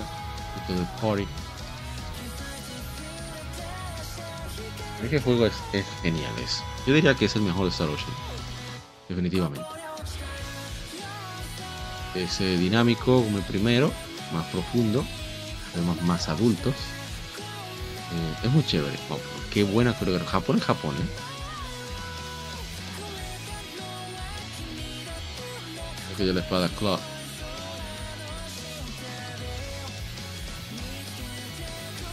Es interesante porque se ve cómo crece. Va creciendo. Ahí se forma. Como la espada. Es bastante genial, debo decir, ¿eh? Ocean. Second Story R. 2 de noviembre de 2023. Dos mundos. Un encuentro predestinado. PlayStation 4, Nintendo Switch y PC. Por Square Enix. Bueno, vamos entonces. Estoy en hype. Qué vaina, ¿eh? Estoy en hype. no debí ver eso. No debí ver eso. No debí ver eso. Estoy super hyped ahora mismo. Bien, entonces vamos con una noticia que no esperaba que fuera tan positiva. Y hay un truco, pero vamos a discutirlo ahora. Las ventas totales para el la serie de Final Fantasy Pixel Remaster sobrepasado 3 millones de unidades en todo el mundo. En mayo, Square Enix anunció un total de ventas para Final Fantasy Pixel Remaster sobrepasado 2 millones y desde entonces han vendido un millón más. El Final Fantasy Pixel Remaster consiste de Final Fantasy 1, Final Fantasy 2, Final Fantasy 3, Final Fantasy 4, Final Fantasy 5 y Final Fantasy 6. La serie se lanzó inicialmente para PC a través de Steam, iOS y Android con Final Fantasy 1, 2 y 3 el 28 de julio de 2021. Final Fantasy 4, Final Fantasy 4 el 8 de septiembre de 2021, Final Fantasy 5 en noviembre, el 10 de noviembre de 2021 y Final Fantasy 6 el 23 de febrero de 2022. Los seis títulos se lanzaron para PlayStation 4 y Nintendo Switch el 19 de abril de 2023. Pero tuvimos que esperar dos años, casi nada. Pero es eh, caro, o sea, me imagino que es que no es, un, es cada juego, o sea, como los juegos se pueden comprar por separado, supongo que ese es el total de todo lo que se distribuyó. Que es un, bundle bastante carito, ¿eh?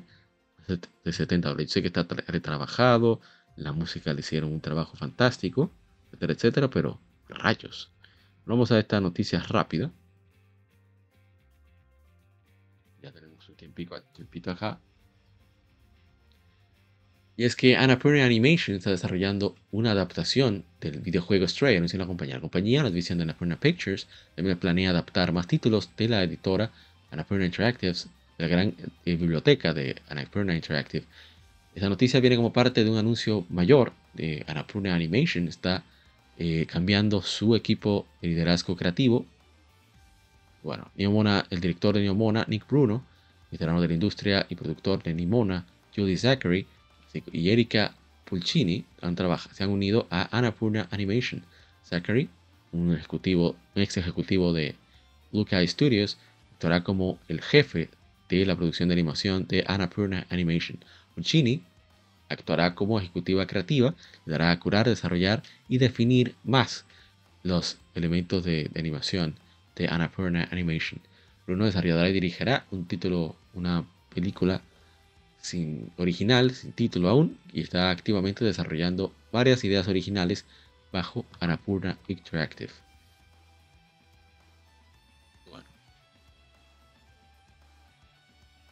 Dicen que el nuevo proyecto Fu, el nuevo proyecto del director eh, Chris Watch, también está en desarrollo. Y bueno, él fue el quien escribió y dirigió el eh, Bunny, Bunny de Blue Sky Animation en 1998, antes de dirigir Ice Age en 2002. Que Ice Age, fantástica Ice Age, debo decir. Y Annapurna, el debut del, proyecto de animación de Annapurna y Mona, se estrenó el 14 de junio en el Festival de animación, Filmes de Animación Internacional Annecy y se, se lanzó globalmente a través de Netflix el 30 de junio. Excelente. Ojalá les vaya muy bien. La historia del gatito. Gatito bonito. Micho, micho, micho, micho, A ver, vamos casi terminando. Y me informe, ¿eh? Faltan las 15 mérides.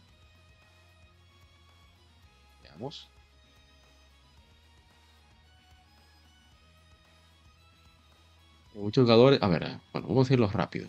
Eh, ya a partir del 30 de junio, o sea, hace una semana prácticamente, el Nintendo Season Online añadió Excite 64 el 30 de agosto, anunció Nintendo. Y bueno, fue bastante. Me gustó la forma en que lo presentaron, siendo sincero. Vamos a ver. Muy de los 90. La vida te derrumba. Cuando parece imposible levantarse.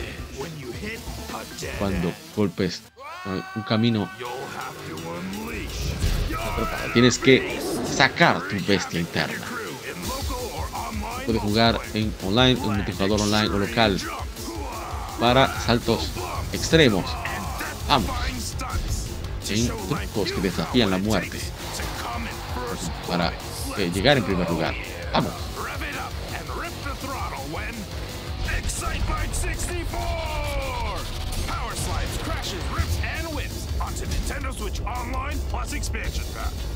Genial, me encanta. Las mejores presentaciones que he visto en mucho tiempo. Está muy chulo, me gusta. Y bueno, seguimos con Nintendo, no, se vayan todavía. Tuve una actualización, y es precisamente ahora cuando se está grabando este podcast, 6 de agosto, que la aplicación de Nintendo Switch Online, tanto de Game Boy como de Super Nintendo, como de Nintendo ha añadido juegos. el Game Boy añadió Quest for Camelot, Super Nintendo añadió Kirby's Star Stacker y um, el NES agregó, agregó Downtown Neketsu March, Super Awesome Field Day y Joy Mac. Y bueno, eh, cada título, excepto Quest for Camelot, solo estuvieron en Japón y nunca la tradujeron al inglés. O que estos son juegos, yo no sé si están en inglés, vamos a ver.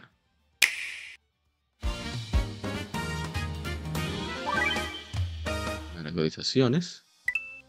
que tenemos de Super Nintendo. Vamos a ver si está en inglés. Tenemos Kabino. Torakira. No lo puedo leer completo.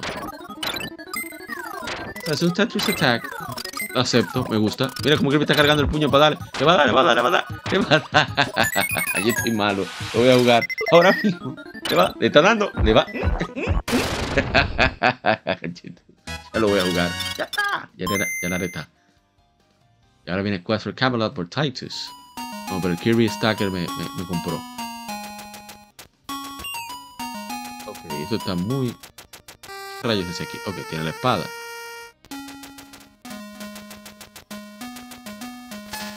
Sácalo ahí, dale, dale. Dale, Zelda, dale. Dame la trifuerza que tengo hambre. Ahora viene de NES. Oh, ya entendí. Ahora sí, tiene sentido. Son diversos minijuegos con el estilo de. Eh, ¿Cómo se llama? River, River, City Ramsey.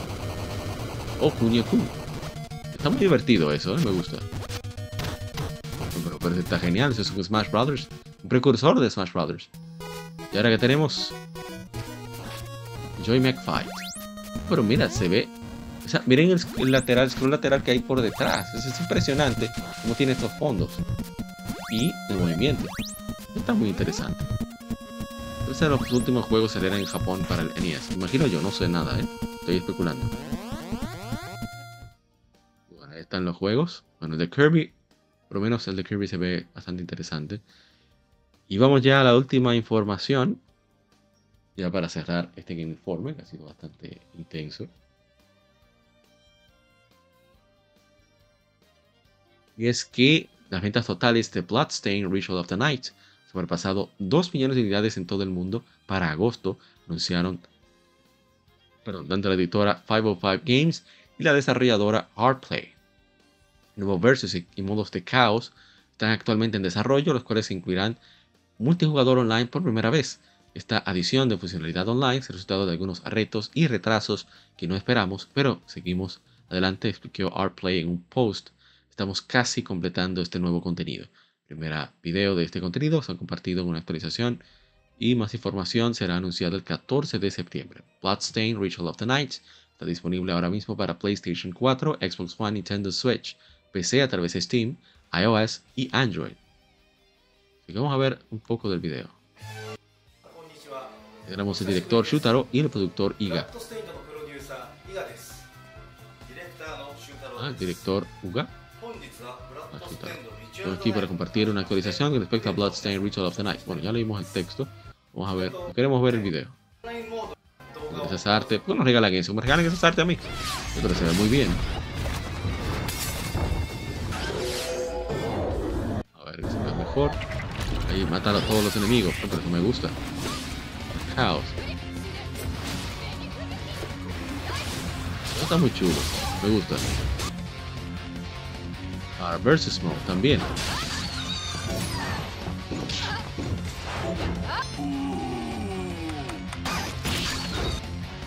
Muy interesante el concepto. Ah, hay que conseguir más almas, competencia. Está muy interesante, ¿eh? Y me parece increíble que vayan a hacer eso. Ah, bueno, el contenido siguiente va a ser un DLC, contenido DLC, el Premium. Se trata de trajes, nuevo modo. Ok, vamos a ver. Ah, pero está muy bonito el traje, ¿eh? Está genial.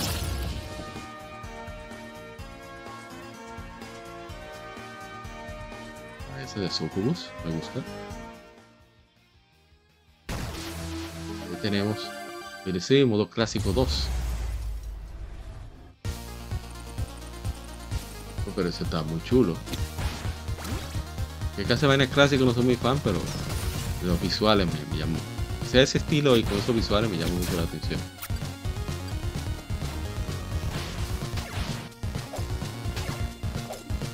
El y todo, estilo clásico. Basado en Castlevania 2 será eso. Interesante.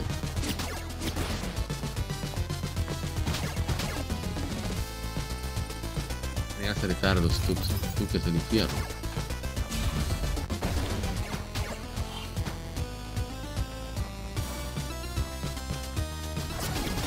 Muy interesante, ¿eh? me gusta. Probabilidades que se ve que se ahí. Dominic's Curse, la maldición de Dominic. Tenemos también otro anuncio que hacer. ¿Cuál es el otro anuncio? Los Series of the Night ha vendido más de 2 millones de copias en todo el mundo. Debemos estar contenta de todos los que nos apoyaron todos los grupos involucrados. Qué bien. Qué bueno. Merecido. Lo compré dos veces. Por favor, sigue apoyando a Bloodstained, por favor. Muchas gracias. Al respeto de los japoneses de los jugadores contrarios. No, que no quiere decir que no piensen que somos disparatosos, pero por lo menos no lo demuestran. pero bien, hasta aquí con el Game Informe. Ahora vamos a pasar a. Vamos a tratar de, no vamos a durar mucho tampoco. Con las efemérides, pero antes una pequeña pausa para seguir fresco la garganta y bueno, se prepara lo que sigue del contenido. Así que no tomamos, seguimos con más Legion Gamer Podcast, el gaming nos une. Seguimos con las 15 efemérides, después de esta pausa.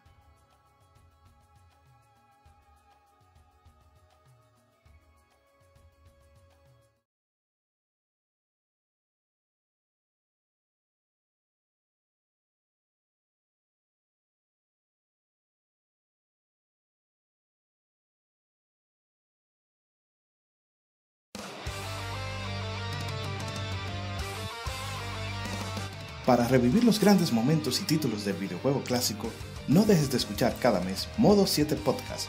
Ven y recuerda con nosotros entre análisis retro, datos y anécdotas la época dorada del videojuego. Sin micropagos ni pases de temporada, solo puro amor por el pixel y el polígono. Modo 7 Podcast, la retroaventura comienza ya.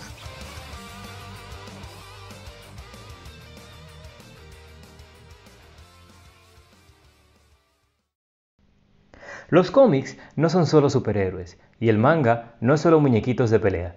Existe un lado más profundo de estas industrias, y no hablo solo de Japón y Estados Unidos, sino de todo el mundo. Para explorarlo, Cultura Cómic te trae el mejor podcast de historietas de República Dominicana. Ya sea cómics, manga, band de cine, paquitos o como les llames, todo es parte del noveno arte. Así se llama el podcast, por cierto. Acompaña a grandes entusiastas de esta fascinante forma de contar historias. Cultura Comic presenta Noveno Arte. Búscanos en el canal de YouTube de Cultura Comic y cada domingo te traeremos un nuevo capítulo de Noveno Arte. ¿Quieres descubrir lo nuevo en el mundo de los videojuegos o redescubrir clásicos? Síguenos en Twitter, GameEffectMX, tu revista de videojuegos digital, con noticias, reseñas y lo mejor del mundo del gaming.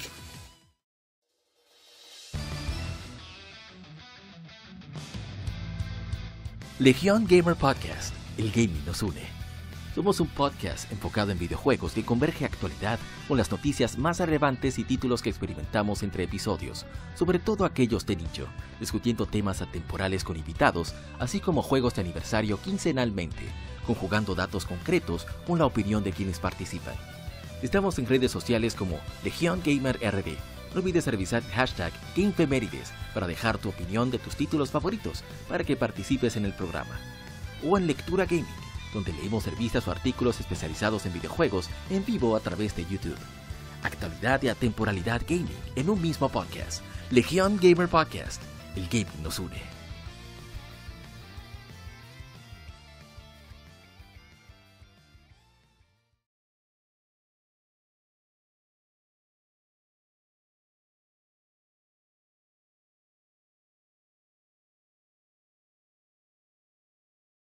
Gamefemérides. Juegos y consolas de aniversario son comentados entre hechos y anécdotas.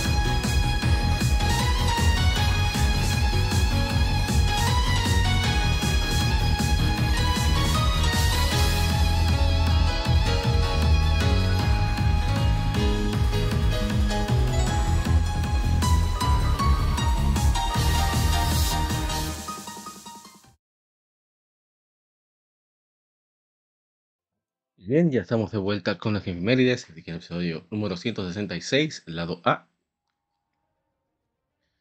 Y vamos a arrancar, como dice, cuando nos quedamos. Primero poner, para aquellos que disfruten del podcast a través de YouTube, pues los visuales. Y aquí estamos. Bien.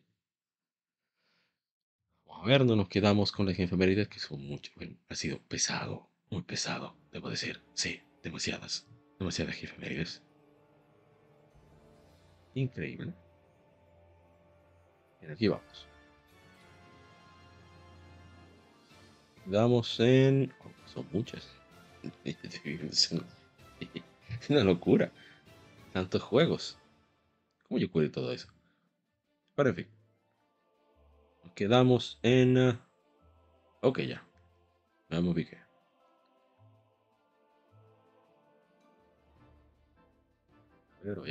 Siguiendo en Instagram, ahora en Facebook. Pero sí, varios títulos de aniversario. Muchos títulos de aniversario. Hablando de tener. A ver.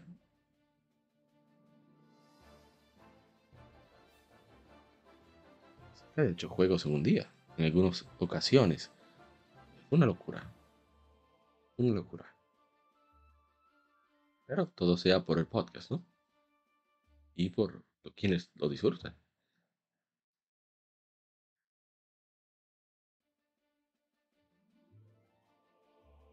Seguimos. Estoy cargando Facebook, estoy. Así que tengo que ir hasta lo último que comentamos. Ok, ya. Ahora sí, perfecto. Hace 11 años se lanzó en América New Super Mario Bros. 2 para Nintendo 3DS. Tenemos un comentario que dice Paul Batista Laracuente, Felicidad Portable se llama este videojuego. Yo lo encontré bastante regulero, este juego. Divertido, sí, entretenido, pero nada destacable, por lo menos para mí. A ver qué nos dicen. Bueno, comentarios, pero sí, yo disfruté mucho ese juego en su momento. También salió hace nueve años Sword Art Online Hollow Fragment para PlayStation Vita. Luego salió para PlayStation 4. El Shadow Juste, un clavo, no me gustó para nada. Me hablaron tanto de este juego y perdí mi dinero escuchando esa recomendación. Y lo disfruté como quieras. Un juego regular, entretenido. Es que son buenos para tú jugar mientras estás viendo una serie. Tiene multijugador local. En PlayStation 4 tiene multijugador online. Es un juego regular. Muy regular, pero entretenido. Ahora tenemos comentarios. Más comentarios, perdón de mi hermano Dark Justice Shadow Justice. Hace nueve años se lanzó Tales of Cilia 2 para PlayStation 3. De juegos que han quedado ahí enfrascados en PlayStation 3 que no han vuelto a salir, lamentablemente. Ojalá y, eso cambie algún día. Y este juego tiene muchas emociones. Es salió muy cercano al primero, no debió salir tan cerca. Yo tengo la fortuna de haber durado muchos años para jugar, comprar la segunda parte gracias a hermano Champ, que me regaló para comprarlo digital, un momento muy incómodo, pero bueno. Y por eso he podido disfrutarlo. Y ahí está. Tengo que ver, estoy casi al final. Yo de vago no, no he seguido. Tengo que ponerme en eso. A ver si, si me animo. Y bueno, tengo que mencionar que estuvimos en Colección RD. Bastante chulo ese evento. Ojalá y continúe por muchos años más y que siga mejorando cada entrega. Bien, tenemos hace 16 años se lanzó en América Brain Age 2, More Training in Minutes a Day, que para Nintendo 10, yo compré mi 10 con mi 10 Lite con ese juego que estaba a muy buen precio cuando Nintendo rebajaba juegos todavía. Y es un, a mí me encanta, me encanta, incluso está en español de Latinoamérica, tiene los ejercicios adaptados para, para, para nuestra lengua. Eso es fantástico. A ver, digo, para nuestro idioma. A ver, ¿qué más tenemos? Un momento. Aquí hay un gancho. Ah, no, mentira. Todo bien, todo bien, todo en orden. A ver, tenemos comentarios, veo que no. Seguimos. Hace 16 años en la zona América, Jean Dark para PSP. Un excelente RPG estrategia. Es dinámico, es rápido, es divertido, es conmovedor. Es un muy buen juego. Dice Rodrigo Romó. Muy bueno, lástima que murió un personaje inesperado. Mm, ¿Quién será? Todos sabemos la historia de Juana de Arco. Dice Select and Start, que es el maestro, llamo así, ¿eh? el maestro Hunter de, México, que vive en Estados Unidos, pero de, México. Participa mucho en, los podcasts de Museo Nintendo. Me gusta mucho ver ese, escuchar ese podcast. Son historias que no solamente aplican a uno que no, no es mexicano, pero son historias que no se relacionan porque son vivencias del gaming de Latinoamérica y eso nos, nos concierne, nos concierne, no, nos, nos engloba a todos al final. Y me parece muy divertido. Ellos tienen muchas anécdotas de Club Nintendo, Nintendo Manía, Nintendo se consumió mucho aquí, etcétera, etcétera. Pero bueno, seguimos. A ver, ¿qué más? Ahora sí, vamos a entrar en materia. Hace 15, a ver, hace 15 años se lanzó Ratchet Clank Super segunda entrega en Largo Future de la serie Ratchet Clank, desarrollado por Insomnia Games y publicado por Sony para PlayStation 3. Fue inicialmente lanzado como descarga digital y luego lanzado en Blu-ray fuera de América. Los desgraciados. El juego es una aventura corta sucediendo directamente después de Ratchet Clank Tools of Destruction, el cual Ratchet está en una búsqueda para encontrar a Clank de los Sony. Su búsqueda le lleva al planeta Murdergraw. Ratchet y Tawin viajan a dicho planeta después de saber que las, por la supercomputadora Iris que un pirata llamado Capitán Darkwater, quien era un experto en la cultura Sony, poseía un ojo Obsidian que puede usarse para encontrar a Clank. Es un juego bastante chévere, eh, bonito, es intenso. Ahí también es de los juegos que, a pesar de ser corto, quizás 8 horas, o menos, menos, menos de 8 horas diría yo, a pesar de ser corto, es, está perfectamente equilibrado. Como cuenta su historia, la dificultad, está muy, muy bien realizado. Me encanta, me encanta Ratchet Clank en general, pero este es excelente. Y precisamente por ser más corto, es más demandante. No hay tiempo para hacer grind, no hay tiempo no hay mucho para mejorar armas. Tienes que eh, buscártelas para sobrevivir. Y bien, sigamos. Hace 5 años se lanzó Guacamole 2, la secuela del gran Metroidvania. Muy, muy bueno. Tenemos comentarios. ¿Por qué no? Excelente Guacamole. Yo no lo he jugado, lo tengo, pero no lo he jugado todavía. Hace 25 años se lanzó Rainbow Six, juego de disparos a táctico. Para, sería para PC, luego PlayStation 64, etcétera, etcétera. Mentira, así salió en PlayStation. Se lo solicitó un colega nuestro, nos dijo, mira, póngame este juego.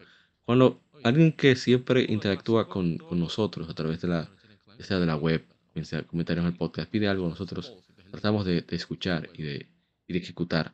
Porque creo que es lo mínimo que podemos hacer para pagar la, atención que recibimos, ya sea de una sola persona, ya sea de una docena de personas, no importa. Haremos siempre lo posible por satisfacer, ¿verdad?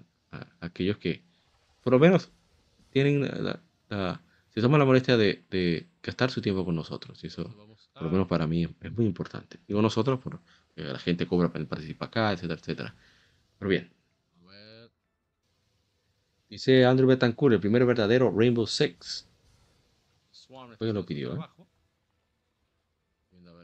Andrew, no, yo tengo mi Nintendo Pikachu. ¿Es incómodo jugar en esa versión? No, esto es la verdad. Es un error en falso y los contrincantes se te lanzan rápido. Es algo difícil el juego. Tengo que ver si. Este juego debería andar en el Plus. este juego con mi hermano Waldo. Es muy, muy fan de, esta saga.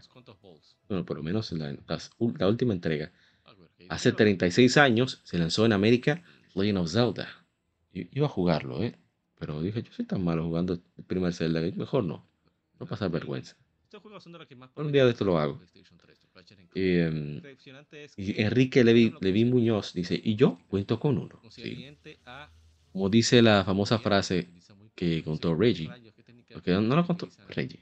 Reggie Bueno, realmente vino en una en Zelda Collector's Edition de GameCube. Vamos a ver si te dicen el nombre bien. Sí, efectivamente. Legend of Zelda Collector's Edition que trae Zelda 1, Zelda 2, Burn of Time, Majora's Mask para GameCube. Uno me dejó mi hermano Chilo, lo tengo aquí bien cuidadito. Eh, Chilo 0. Gracias Chilo 0 por dejarme eso a mi, cargo. Eh, dejar eso a mi cargo, perdón. Dice, hay unos videos conmemorativos de Zelda, Legend of Zelda, y dice Every game has a story, but only one is a legend. Cada juego tiene una historia, pero solo uno es leyenda. Legend of Zelda. Eso realmente en esa época que yo era bastante fan de Zelda, eso me, me, me engrifaba. Una vaina, óyeme, una vaina bacana, como decimos aquí en mi país. Algo bien hecho, algo hermoso. Hace 32 años se lanzó en América el Super Nintendo Entertainment System, abreviado oficialmente como Super NES o SNES. Este juego salió Dice Nando Borda, viejo, sucio y maltratado, pero sigue vivo. Somos duros todavía. Sí, Super Nintendo, lo máximo. ¿eh? Precursor del PlayStation. Excelente. A ver, tenemos comentarios de Legend of Zelda. En Instagram no. De Super Nintendo tampoco. Pues vamos a ver cómo manqueo con Mario. Siguiente título. 32 años se lanzó en América Super Mario World. Momento, voy a ponerlo. Aquí,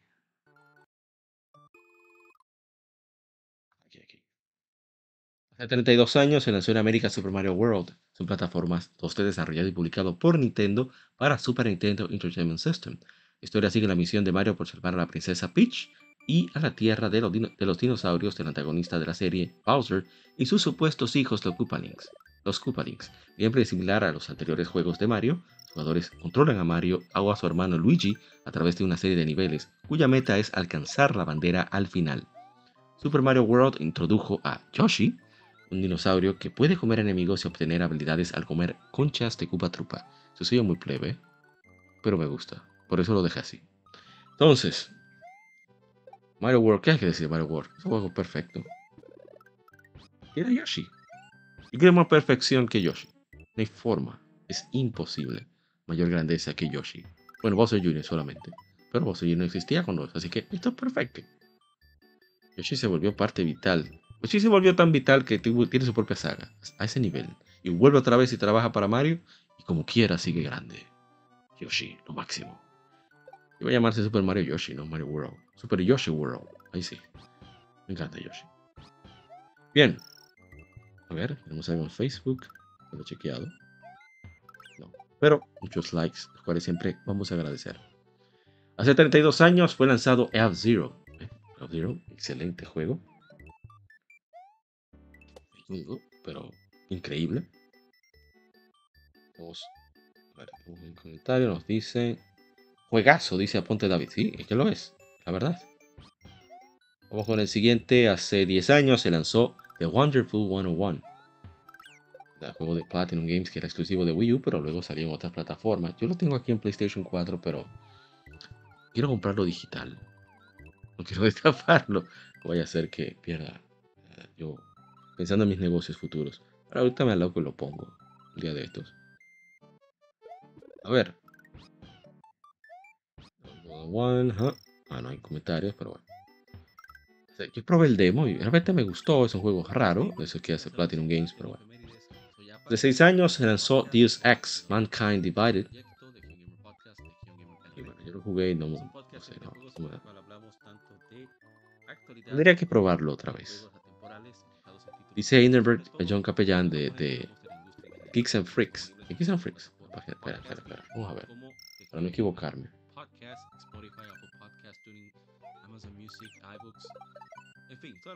Gamers, perdón. Ah, pero mira, tiene un podcast y no dice nada ese desgraciado. Pero, pero Hindenburg. Rayos. Tú tienes que decirle a uno que tú tienes. Tú tienes que ese podcast ahí. Así uno, uno lo pone en listado, uno tiene su. En Twitter, en Legion Gamer, bueno, realmente soy yo, Apa Zaroso. Mi, en Twitter es apa underscore Zaroso y está Legion Gamer RD. Yo hice una lista de Podcastfera Gamer RD. Ahí está Nación Gamer 809. Ahí está Modo 7 Podcast. Ahí está un servidor, obviamente, Legión Gamer RD. Ahí está eh, Expos International, que son dominicanos que participan ahí. O parte de ellos son dominicanos. Está, por supuesto, eh, Gamer Tag Radio, que fue quien inspiró Legion Gamer. ¿eh? es de origen dominicano. Dani Peña, maestro. ¿Qué más? Faltan un par de podcasts. Ah, está también, por supuesto, la gente de Se está jugando, no pueden quedar. Eh, ¿Qué más? Bueno, yo sí pero que un. Ah, Geek, Show, creo. No, no, yo no tenía en Twitter, no recuerdo. Cuando el asunto hacía. Eh, quien pierde entrega también estaba ahí. De hecho, yo recomiendo que lo escuchen, aún, aún así. Porque hay muchas cosas que discuten que son súper interesantes. Mr. Prince. ¿eh? Toda, toda la toda mi gente de, de, de quien pierde entrega buscando los nombres en la memoria.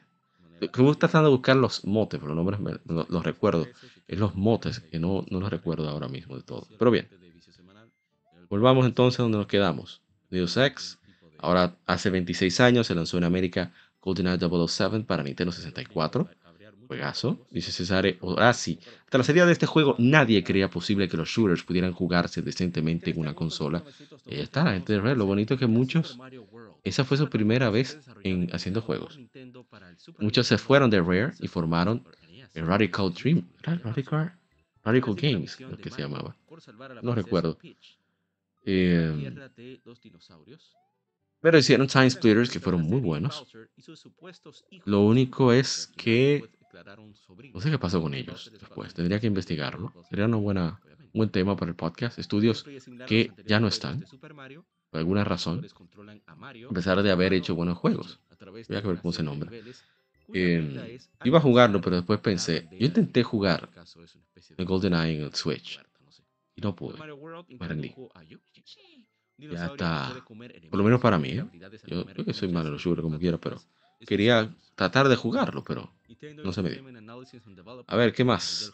Hace 20 años, este juego yo debí jugarlo. Hace 20 años se lanzó F-Zero GX para GameCube. Juegazo. Juegazo. Nintendo la tiene fácil con F-Zero. O sea que GX hace upscale, quizá tiene que trabajar texturas, pero tú mantienes el core gameplay diseño de pistas.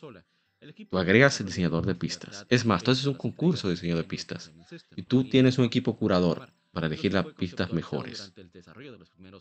Entonces comienza a hacer torneos online de 64 gente. Ya. Tienes que hacer más nada con F-Zero. Y bueno, llamar a la gente de Sega, llamar a Nagoshi para que cheque. Bueno, ya, ya es Nagoshi Games en NetEase. No importa. Ya. Oye, eso sale perfecto. Juego verdaderamente hardcore multijugador. Yo no soy fan de F-Zero mucho porque soy malo. Pero, bueno, qué juegazo que aquí en República Dominicana, en uh, Santo Domingo, en uh, Acropolis Center, un centro comercial de, la ciudad, lo vi a Zero AX, el único sitio que lo vi, yo me sorprendí de verlo. Bien, seguimos. A ver, ah, este tiene, este tiene. Seguimos con otro Mario.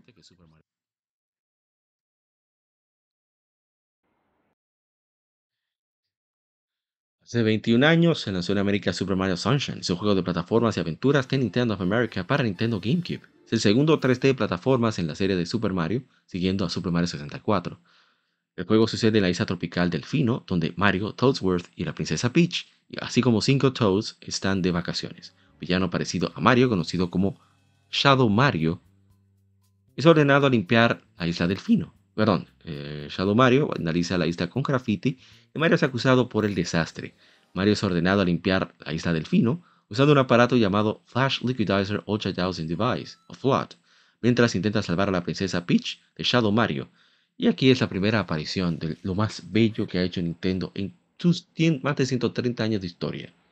Bowser Jr. Eso es lo más lindo que hay, carajo. Bowser Jr. Bien, vamos con el otro. Voy a hablar de Mario Sunshine, juego A mí me gusta Mario Sunshine. Eh, no sé, le tengo un cariño especial por recuerdos, yo hablo mucho de eso en el podcast, no voy a repetirme. Digo, en el podcast no, la, en este stream, en Efemérides. me encanta, me encanta Mario Sunshine.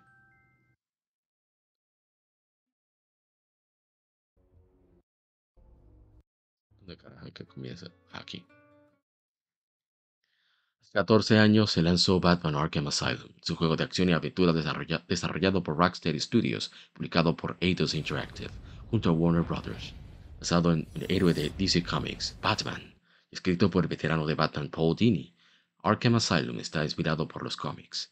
En la historia principal del juego, el archienemigo de Batman, Joker, instigó un elaborado plan para, para tener el control de Arkham Asylum y atrapar a Batman dentro, con muchos de sus enemigos encarcelados con Joker amenazando con detonar bombas escondidas en Gotham, por lo que es Batman, por lo que Batman es obligado a enfrentar a los reclusos para poner fin a sus planes. La mayoría de los personajes importantes fueron, fueron interpretados por los actores que aparecen en otros medios de DC Animated Universe, Kevin Conroy, Mark Hamill y Arlene Sorkin, que retoman sus roles como Batman, Joker y Harley Quinn, respectivamente. Lamentablemente, Kevin Conroy se nos fue a destiempo por un cáncer caballero de, la, actuación de voz.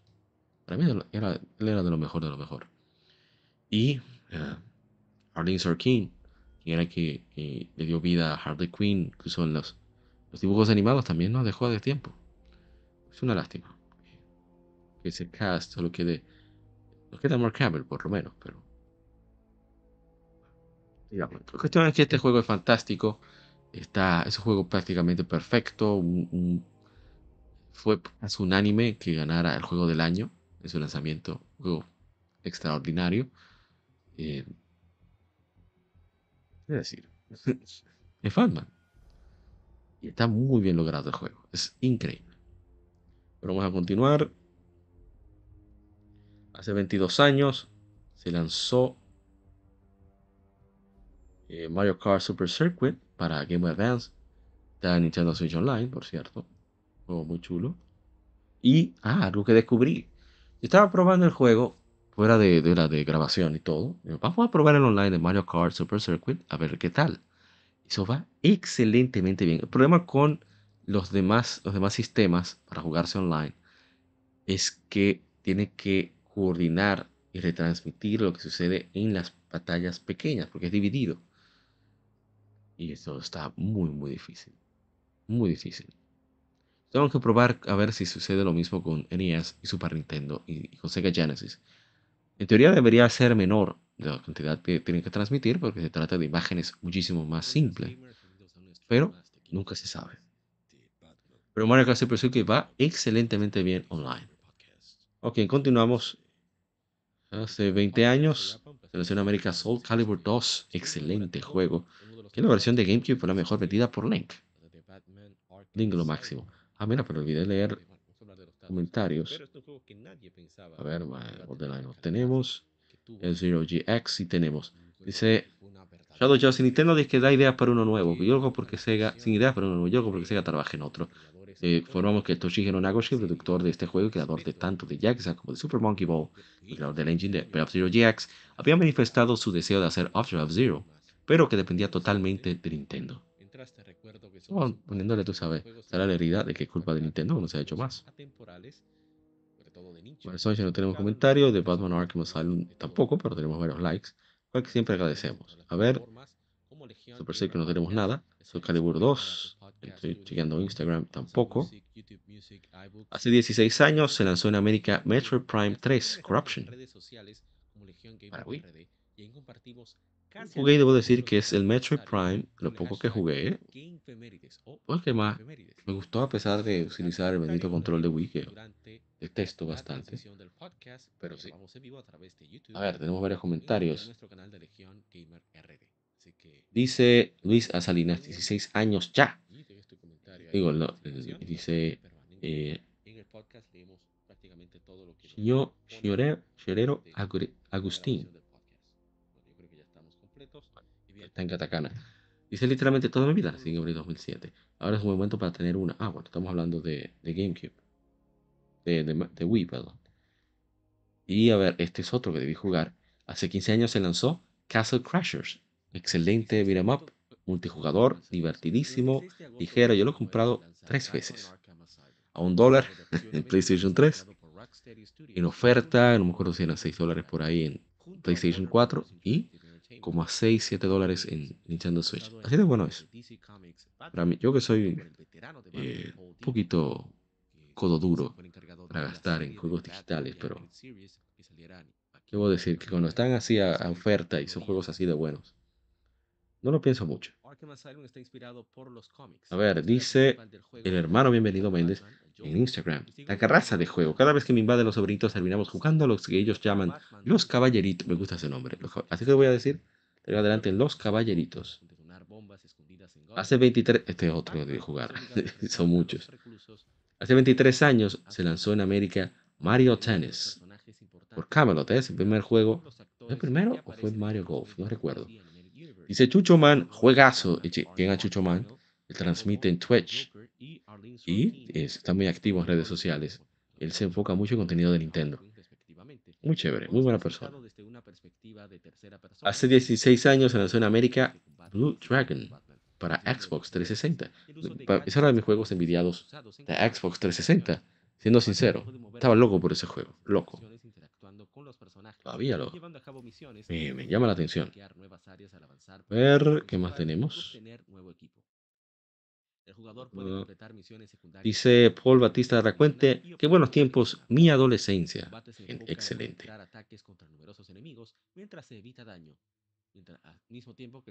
Ver, hace 34 años se lanzó en América el TurboGrafx 16, conocido como PC Engine en el resto del mundo. Hablamos de, Hudson y de su, cómo se involucraron. Hicimos un podcast especial sobre ellos y leímos varios artículos sobre Hudson Soft también. De la revista Retro Gamer. A ver, a ver. Sí, tenemos comentarios, pero no lo puedo ver. Dice eh, José, el apellido. Japoneses, son una... Oh, se oye bastante mal. Pero bueno. Hace 22 años en la zona América, Valkyrie Profile, de beber agua urgente. Disculpe. Variaciones refinando tanto el gameplay como el sistema de combate y la historia central, resultando en la eliminación de algunos elementos de trama y algunos enemigos importantes de Batman que no iban con el tono del resto del juego. Rocksteady comenzó a desarrollar ideas para una secuela ¿Seguimos? de la terminación Valkyrie Profile hace 22 años en América para PlayStation. Excelente juego. Linux y Triace. Nada más que decir. Ver, ah, pero tiene varios comentarios acá. Ahí el, el maestro Hunter me corrigió que era 23 años, yo había puesto 22, que bueno que me, que me corrigió. Y eh, dice que a Soccer algún día se le dará. Climb Sky, mi hermano Climb Sky, dice el mejor RPG de PlayStation y PSP, favorito y considero que uno de los mejores que se hayan hecho. Muy buen juego. No voy a... Y aparte tiene un guion. Es tan bueno ese juego que hasta el doblaje en ese juego, estamos hablando de hace 23 años, es el año 2000, en América. Bueno, puede ser que haya sido también en Japón. Pero de hace 23 años, ese juego tiene uno de los mejores doblajes en inglés que se han hecho. RPG que tenga eso. Eso habla de la calidad en sí que tiene todo, todo el material. Bien, seguimos. Hace 18 años se lanzó en Mario Superstar Baseball. Super Mario Stadium Miracle Baseball en Japón. Yo debí jugarlo, pero era demasiado. Ya. mucho la gente de Periodadera, que lamentablemente yo lo comprendo por completo.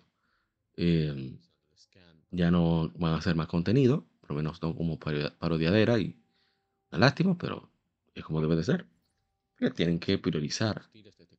Pero bien.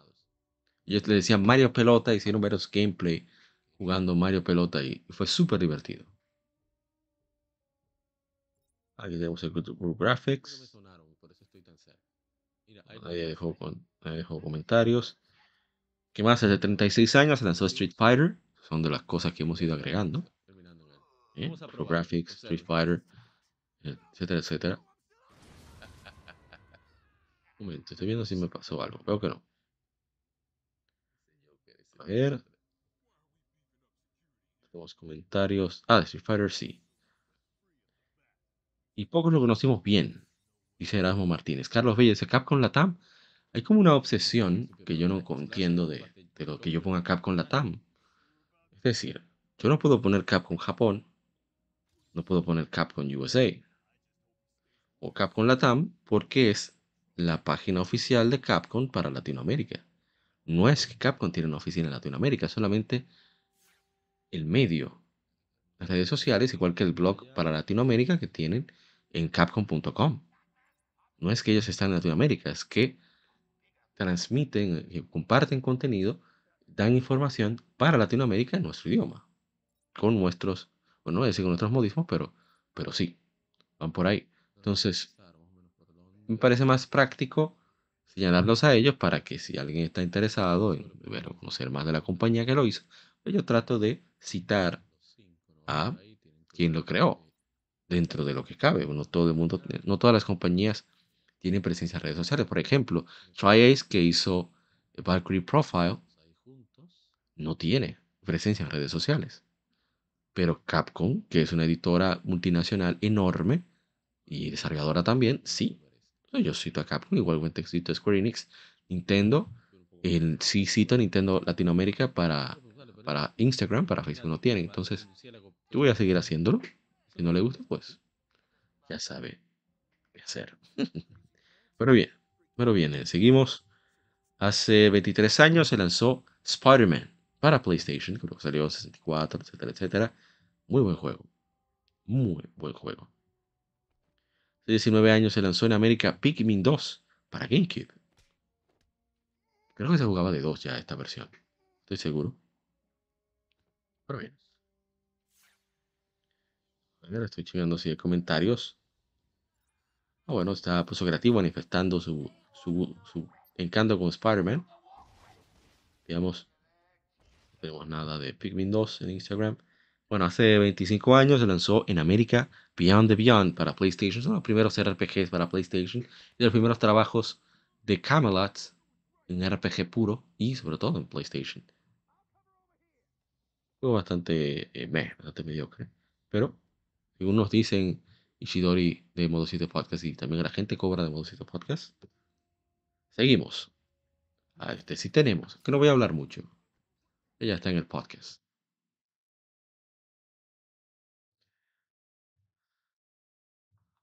Hace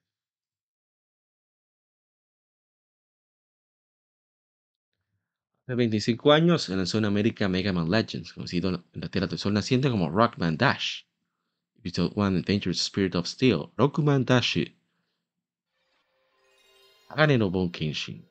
Bon Kenshin, perdón. Es un juego de acción, shooter, aventura y plataformas con fuertes elementos RPG, desarrollado y publicado por Capcom para PlayStation. Es el primer juego de la subserie Legends, el primer juego totalmente 3D de Mega Man. El juego es tosco, pero a mí me encanta. Lo amo, como quiera. Pero sí, es tosco. Dice Sammy, eh, amo este juego de Mega Man Legends, de los míos.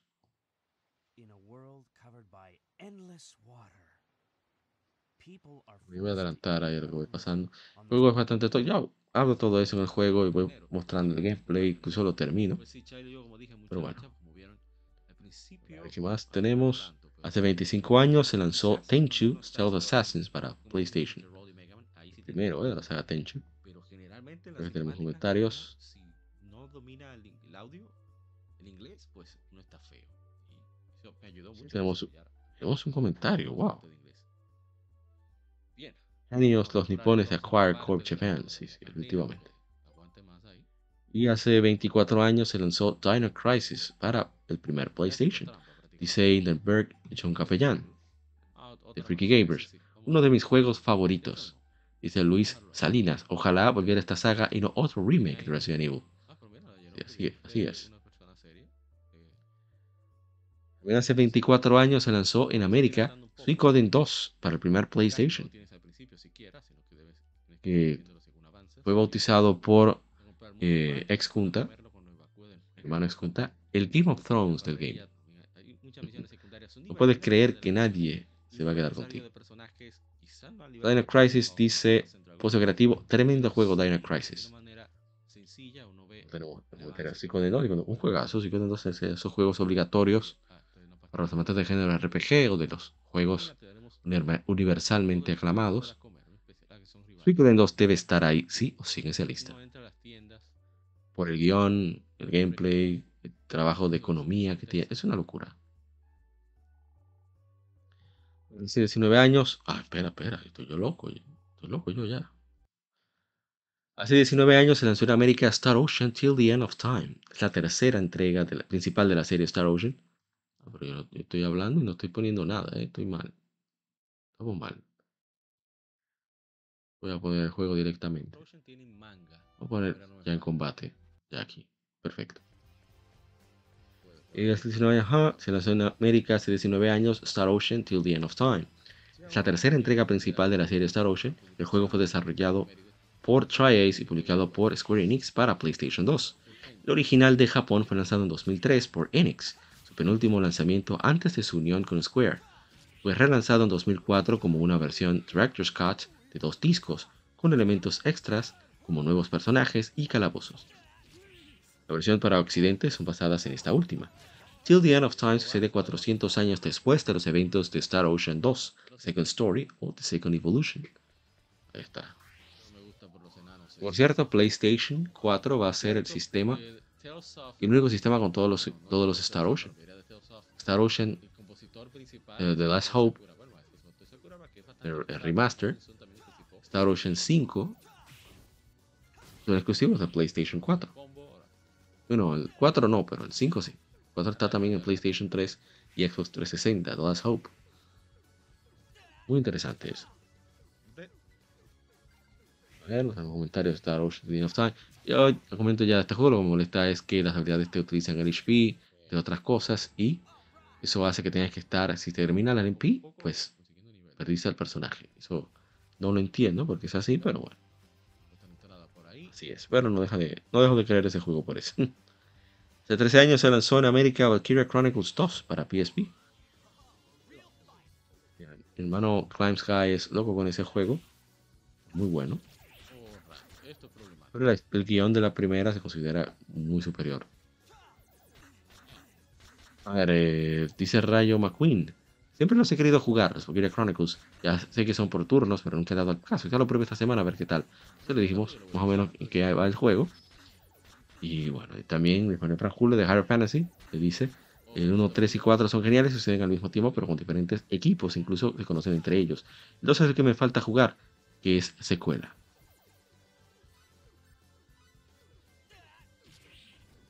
Bien, otro que agregamos, un juego de controversia. Hace 13 años se lanzó Metroid Other M para Wii. Me sorprende que se manifiesten personas que les gustó el juego. Ah, pero está juego Vanias también. Ahí está, el juego Vanias.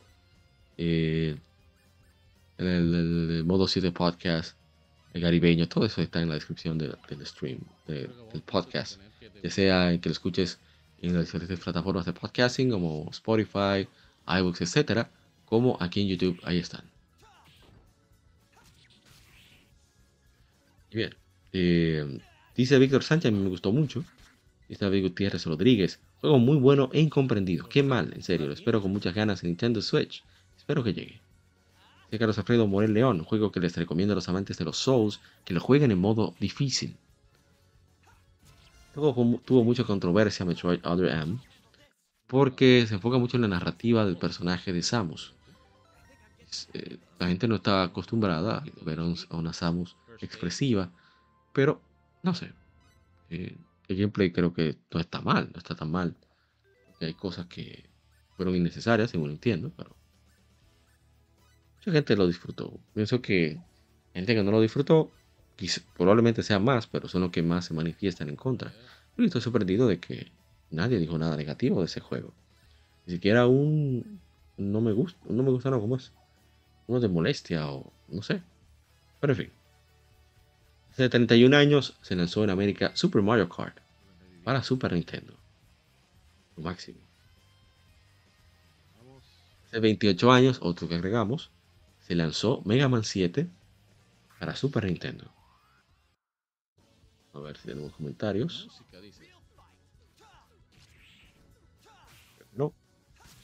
Este, ver Super Mario Kart tampoco. 7 menos. Hace 8 años se lanzó Mad Max. Dice, a ver, a ver. Dice el Lord Ferry, nunca lo he podido terminar, siempre lo dejo a medias. He empezado tres veces. Estuve mirando un video de un top de mundo abiertos vacíos y Mad Max estaba ahí. Se pudieron hacer más según el video. Ese puesto creativo me encantó. Yo lo jugué No está mal, pero no, no, es para mí. Hace 8 años se lanzó Metal Gear Solid 5 Phantom Pain.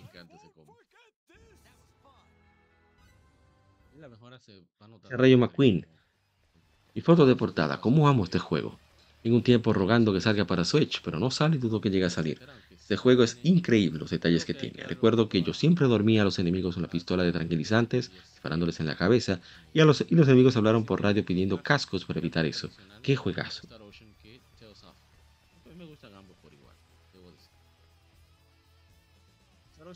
tiene un sabor distinto porque es más Entonces seguimos.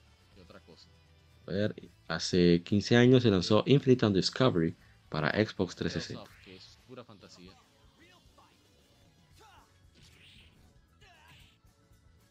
Chequeando a ver si, si parece algo más. Discovery. Rompa. Ah, hace nueve años se lanzó Rompa 2. Goodbye Despair. Hace 10 años se lanzó Brothers, A Tale of Two Sons. Juego de aventura desarrollado por Starbreeze Studios, publicado por 505. El primer juego que hace eh, Fares, Joseph Fares, Fares, no sé cómo se pronunciará su nombre, que es el director de A Way Out y A Takes Two.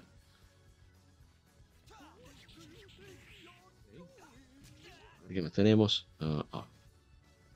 Muy bueno ese juego, debo decir, ¿eh? Buenísimo. Brothers, A Tale of Two Sons. Tenemos comentarios. Lo tenemos. Y hace 10 años se lanzó. Perdón.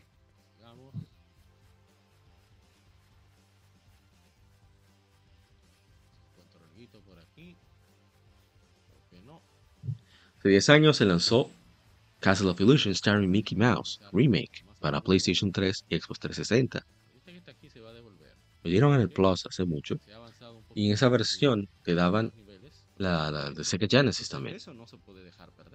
Y a mí me encanta ese juego, debo decir, un 2.5D, a veces se pone 3D, a veces 2D puro. Muy, muy bueno. Muy bueno. Visuales, musicalmente, gameplay, excelente. Lástima que ese estudio Sega Australia cerró. Es una lástima. Dice eh, Capellán. Uf, me acuerdo a mi infancia. Muchas gracias. y ya por último, que cerramos. Hace 10 años se lanzó Rayman Legends. Oh, pero, pero, pero, yo estoy siempre presentándome y no pongo el asunto, que hay que ponerlo. Ahí ya. Hace 10 años se lanzó Rayman Legends. Es un juego de plataformas desarrollado por Ubisoft Montpellier, publicado por Ubisoft. Es el quinto título principal de la serie Rayman y es secuela directa de Rayman Origin. Ah, pero puso lento el asunto y qué fue. Ahí está. Juego fue lanzado para Microsoft Windows, Xbox 360, PlayStation 3, Wii U de Nintendo y un mes después en PlayStation Vita. Versiones de PlayStation 4 y Xbox One salieron en febrero de 2014. Un port para Nintendo Switch, titulado Rayman Legends Definitive Edition, fue lanzado en septiembre de 2017. Rayman Legends fue anunciado en el E3 para Wii U y se tenía planeado su lanzamiento junto al estreno de la consola. Sin embargo, el juego fue retrasado y salió para varias plataformas debido al fracaso comercial de Zombie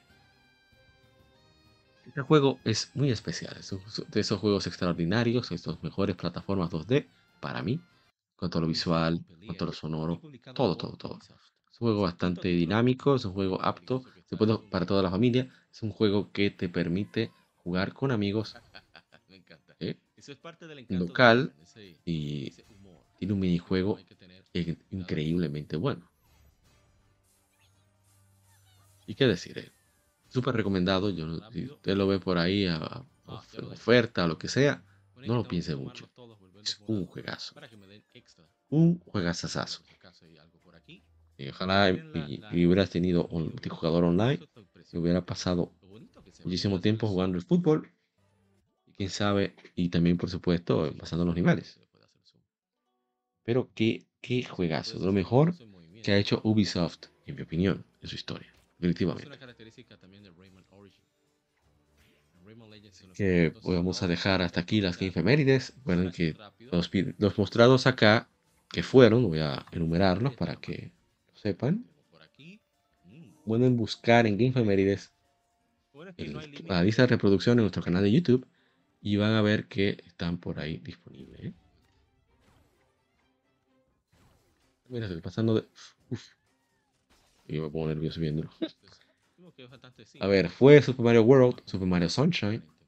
Y ahí está. Bueno, falta uno. Falta uno. Pone que son siete. Ah, ya. Ratchet Clank, West for Booty, Super Mario World, Super Mario Sunshine, Batman Arkham Asylum, Mega Man Legends, Star Ocean Till the End of Time y Rayman Legends. Son los juegos que, que nosotros hemos desplegado aquí, hemos mostrado. Juegos, chéveres, ¿eh? Y bueno, hasta aquí las efemérides, hasta aquí el episodio A. No olviden chequear el lado B. Y vamos a grabar, grabamos los jueves, estamos a grabar jueves, a estar acompañados de nuestros colegas. Eh, posiblemente esté la gente Cobra, posiblemente esté la Jarzamada de Retroact Entertainment. Nos veremos por aquí, por YouTube, que es donde grabamos directamente, o si no, los escuchas en las plataformas de podcast como Spotify, Apple Podcast, Tuning, eh, iBooks, etcétera, etcétera. Podcast. Bueno, hasta la próxima ocasión. Bueno, próxima ocasión no, en el lado B. Así que nos vemos más adelante.